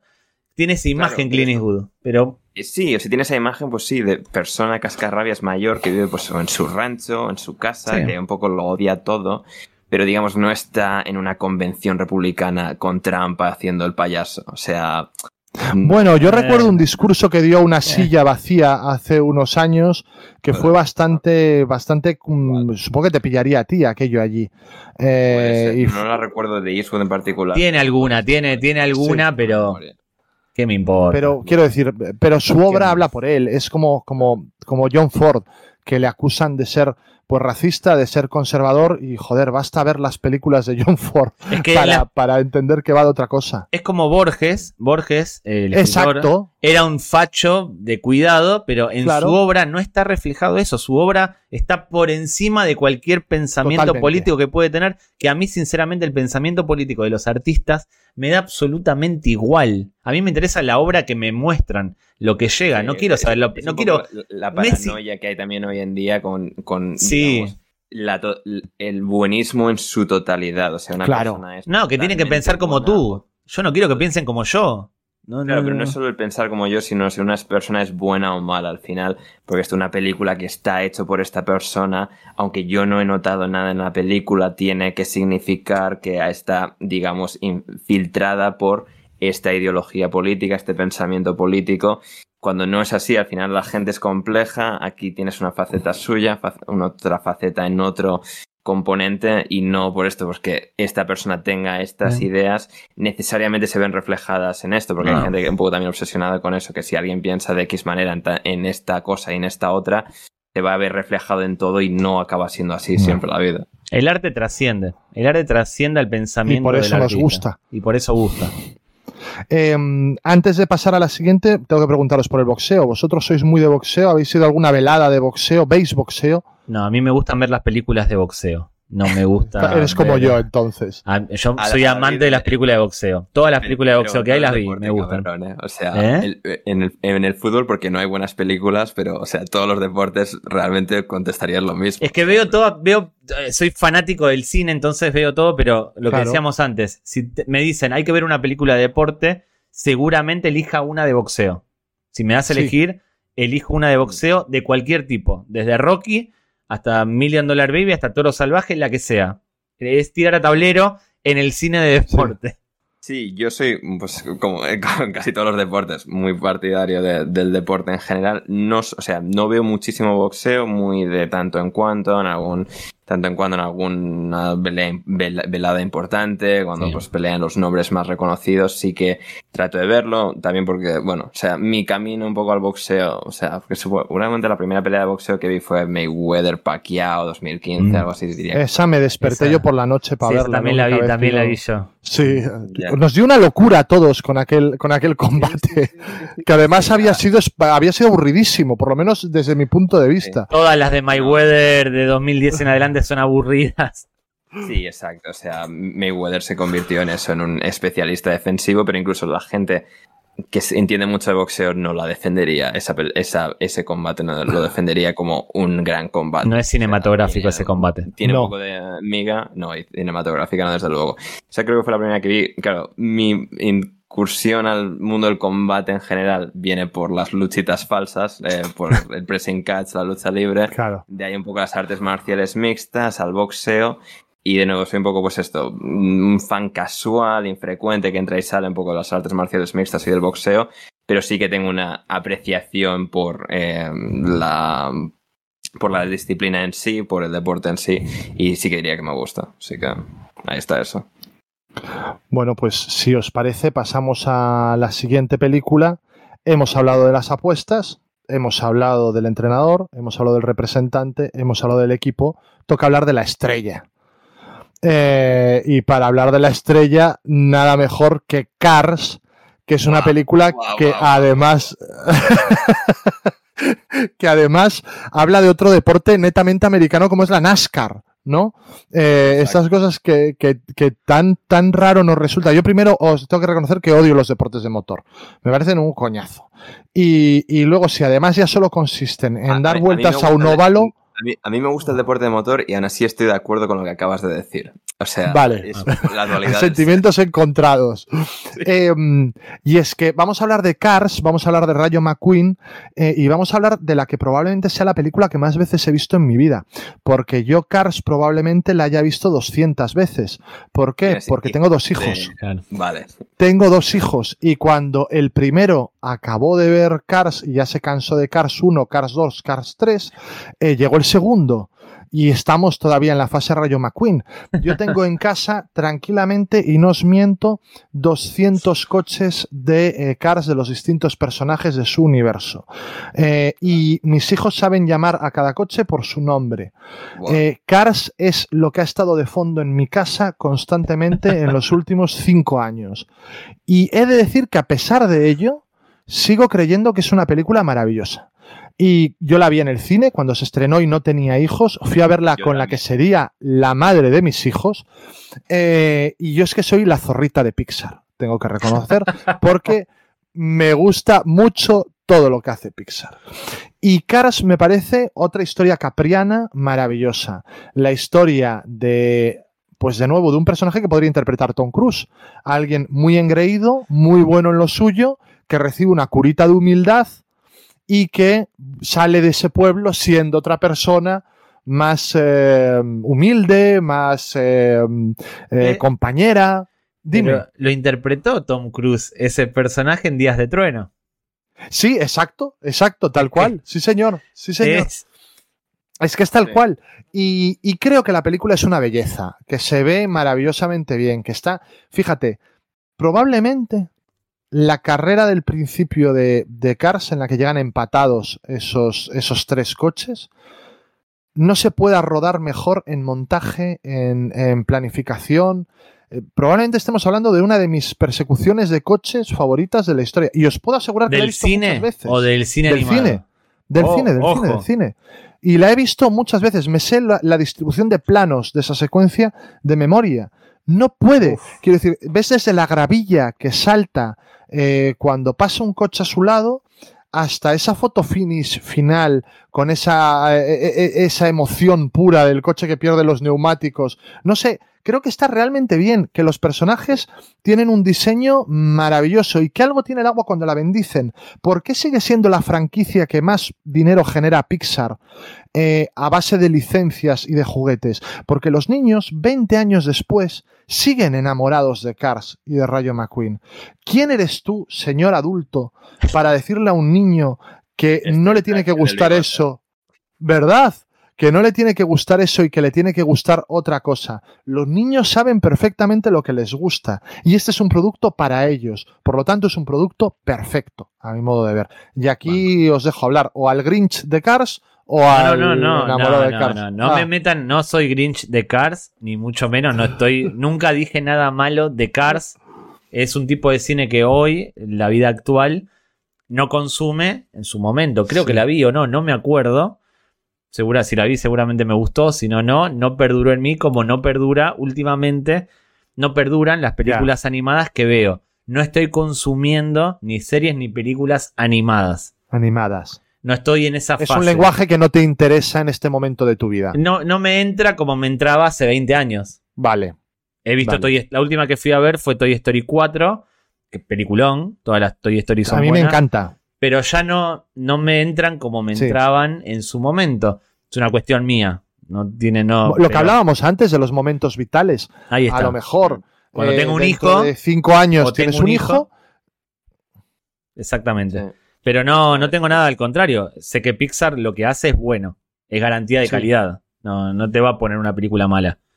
Nada más. Claro, Yo la vi en el cine también, es la única de las cinco que vi en el cine, la vi el día de la final del Mundial de 2006 entre Francia e Italia. Eh, Ostras. ver la película y volver a casa, llegar creo que para la segunda parte, la prórroga del Francia-Italia, que era la primera final del Mundial que recuerdo ver.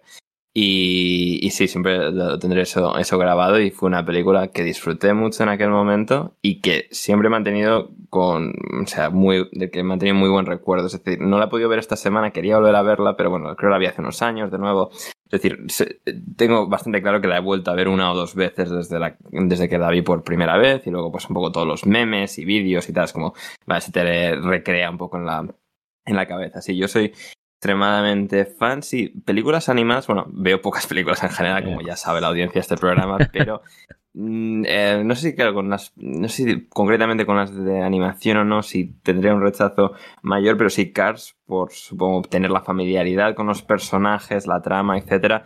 Sí que es una película que pues no me ha dado tiempo a ver esta última semana de nuevo, pero sí que, que tenía ganas y la intención de volver a verla porque sí que la recuerdo, pues esto, haciendo memoria como pues muy bien ejecutada por todo lo que dice, los pequeños detalles y tal, y cómo recrea el universo de la NASCAR con un montón de personajes, pues esto, muy arrogantes, los veteranos, los jóvenes, tiene un poco toda esa componente y además pues es muy, o sea, además pues, es una animación obviamente, ¿no? Pero es visualmente muy estimulante, muy agradable, muy bonita, en la- los colores, desde los coches al pueblo en el que acaba el, el pobre Rayo McQueen eh, parado, que es algo, pues eso, un poco todo cómo está estructurado, el cameo de Fernando Alonso en, Sí.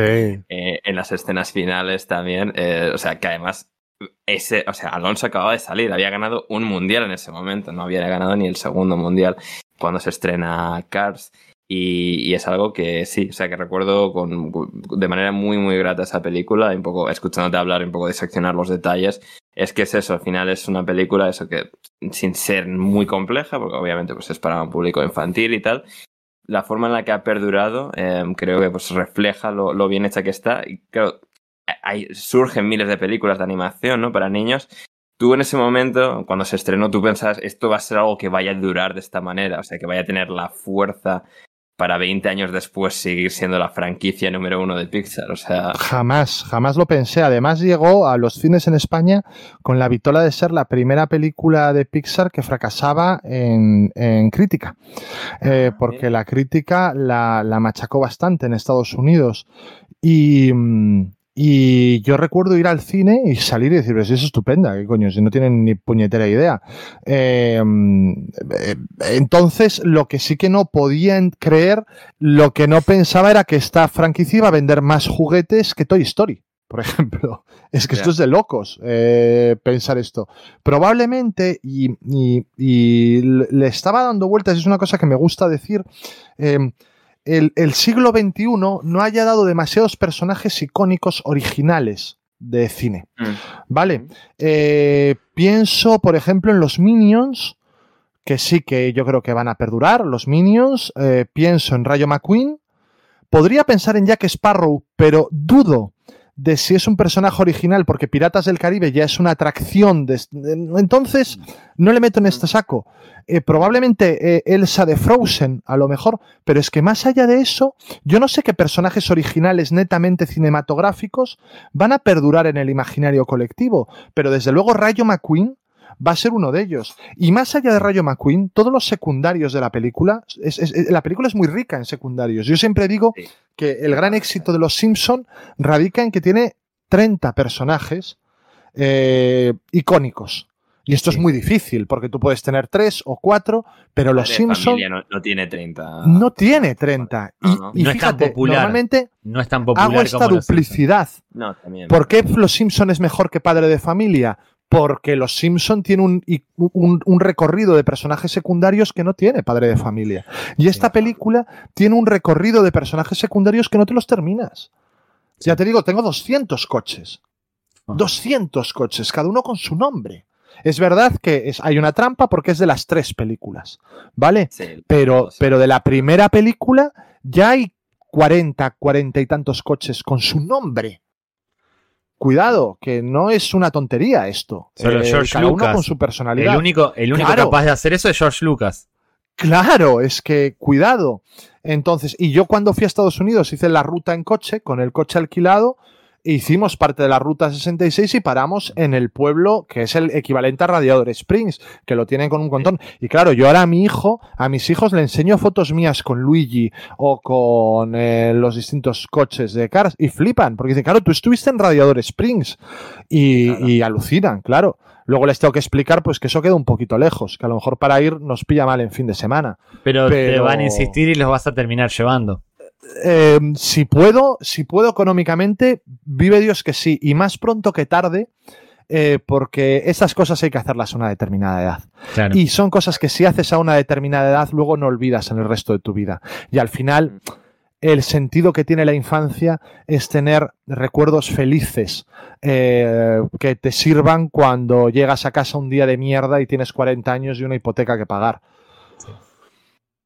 Sí, Y real, en la televisión eh, Cars con Ryan McQueen, con, con el Rey, con Don Ho- eh, Doc Hudson, que también me hace gracia que en las últimas semanas, en los últimos meses, ha resurgido eh, el meme como si fuese la historia real de un debate de quién es el, ma- el mejor corredor en el universo Cars de la historia dentro del universo Cars. O sea, en Estados Unidos hay, digamos, el, el, el equivalente más cercano a Pedrerol a Tomás Roncero en Estados Unidos, de forma no tan personaje, no tan payaso. El otro día estaba en su programa de televisión haciendo, hizo como cinco minutos, estaba tomando em, llamadas de los, de los espectadores y alguien llamó para decir esto, de quién es el mejor de la historia, el mejor piloto de la historia dentro del universo de Cars. Y el debate de Doug Hudson con otro de los personajes y tal, esto lo hizo Stephen A. Smith y fue algo, o sea, que causó furor en Twitter durante un par de días porque, o sea, es algo, o sea, el impacto cultural que tiene esta persona que no es infantil en absoluto, se lo tome medio en serio la pregunta, responda con detalle, o sea, es algo muy, muy curioso y también Sí. me gusta eso, los detalles de los personajes secundarios que decías antes. En la propia carrera, los dos personajes secundarios originales, el coche verde, el coche Sí. azul, eh, Chick, eh, Chick, Chick Hicks Chick Hicks. y, Chick Hicks y, Doc Hudson. Bueno, Doc Hudson es el, No, Chick Hicks y Rey. Y Rey. el rey, el rey, claro, sí, sí, sí, rey. Que me gusta porque en realidad yo pensándolo y teniendo conocimiento de NASCAR, son, digamos, em, dos personajes nacidos, en mi opinión, porque, digamos, esto lo he investigado un poco y no hay, digamos, nadie coincida exactamente con lo que digo, nadie que lo haya explicado de la misma manera, pero es como un, es un mismo personaje partido en dos. Es el personaje de eh, Richard Petty, que es uno de los mejores corredores de NASCAR de la historia, de los años 70, eh, 60, 70, 80, más o menos, em, que, digamos, pone, si no me equivoco, voz al rey, en rey en inglés, pero digamos que tiene un bigote muy icónico como Claro. eh, Chick Hicks. O sea, es como una división de los dos coches, porque él llevaba el 43, de Dino- eh, creo que era, no, bueno, Dinoco no, pero el coche 43, azul, etcétera. Eh, mucho de ese del iconismo y tal está basado en NASCAR y un poco en sus personajes y tal. Y creo que todos esos detalles y como un poco las licencias creativas que se toma, pero con bastante buen gusto, que creo que están, muy bien ejecutados. Probablemente el bigote más icónico desde el David de, el bigote de David de, de Renaldiños, claro. O sea, desde luego. Em, y, vosotros sois de. Bueno, antes de preguntaros si sois de, deportes de motor, que tú ya me has dicho un poco que sí, y estoy por, estoy por jurar que David me va a decir que no, como me ha dicho de prácticamente todos los deportes de los que le he preguntado. Soy un. Yo me veo el, resto de deportes que no son fútbol y baloncesto, baloncesto más o menos cada tanto miro, en, ocasiones especiales. Si hay, una carrera de Fórmula 1 en la televisión, quizás me quedo viéndola antes de cuando era más joven veía más. Veía todo lo domingos la Fórmula 1 y demás. Nos pasa con todos. Ahora mi tiempo lo, destino a las cosas que realmente me gustan. No tengo tanto tiempo libre como tenía cuando tenía 20 años. Me suena. Veía absolutamente todo. Veía todo. Ahora solo veo las grandes citas. Si hay un mundial de baloncesto, veo el mundial de baloncesto, eh, los, los grandes slam en tenis los veo. Veo lo, mm. lo, ¿cómo es? Lo popular. Ya no, no soy tan café para cafeteros como era antes con los deportes. Automovilismo, me gustan las películas de automovilismo, no ver las carreras para mí. Y, y, Ander, cuéntanos cuál es tu relación esta de amor-odio que tienes con, el deporte de motor y cuéntanos un poco de la importancia de los NASCAR también, del NASCAR allí en, en Estados Unidos, que es una cosa que me parece curiosísima. Sí, yo he sido de motor desde que tengo prácticamente recuerdo. O sea, recuerdo mundiales de MotoGP, el primer mundial de Alonso, que fue el primero que, que vi de, Fórmula 1. O sea, siempre he sido muy fan. Supongo, pues, como le atrae a un niño, pues, incluso todavía a día de hoy, una película como Cars, pues, los colores, la velocidad, la emoción que, que, tiene el automovilismo siempre me, me atrajo.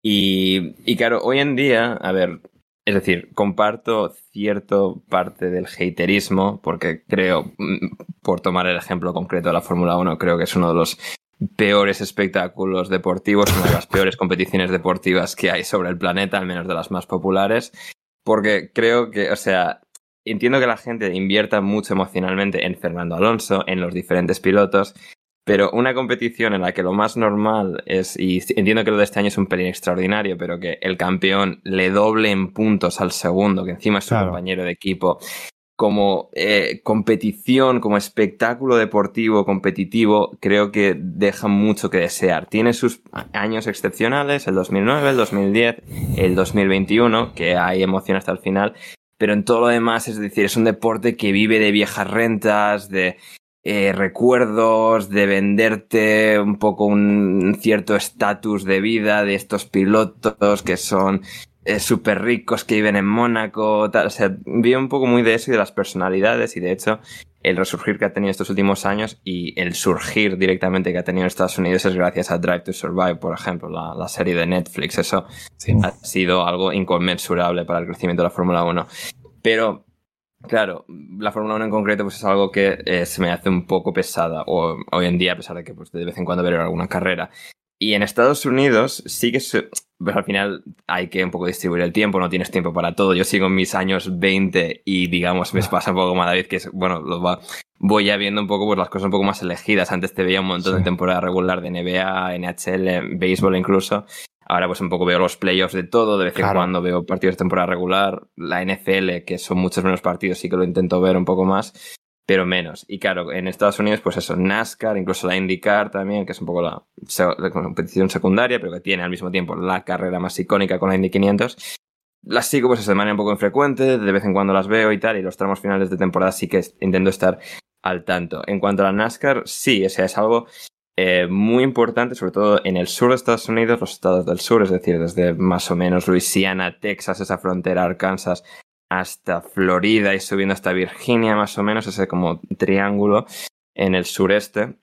Es donde está pues, la cuna de la NASCAR. Están todos los, eh, todos los equipos ahí, en Carolina del Norte, es donde están la mayoría de los circuitos y es, digamos, donde nace la NASCAR, que los comienzos de la NASCAR creo que son mucho más divertidos, mucho más eh, icónicos que incluso los de la Fórmula 1, que es pues una competición de ricos en sus coches, mientras que la NASCAR se crea eh, con, digamos, pues delincuentes traficando alcohol eh, de un de entre las fronteras de un estado y otro en los años de la ley seca. Y a partir de ahí, con los coches y, digamos, la competición y los piques que se generaban, se acaba creando un deporte como la, como la NASCAR. Y luego, pues con los años y tal, va evolucionando, acaba superando a la IndyCar, que era un poco más la competición clásica de deporte.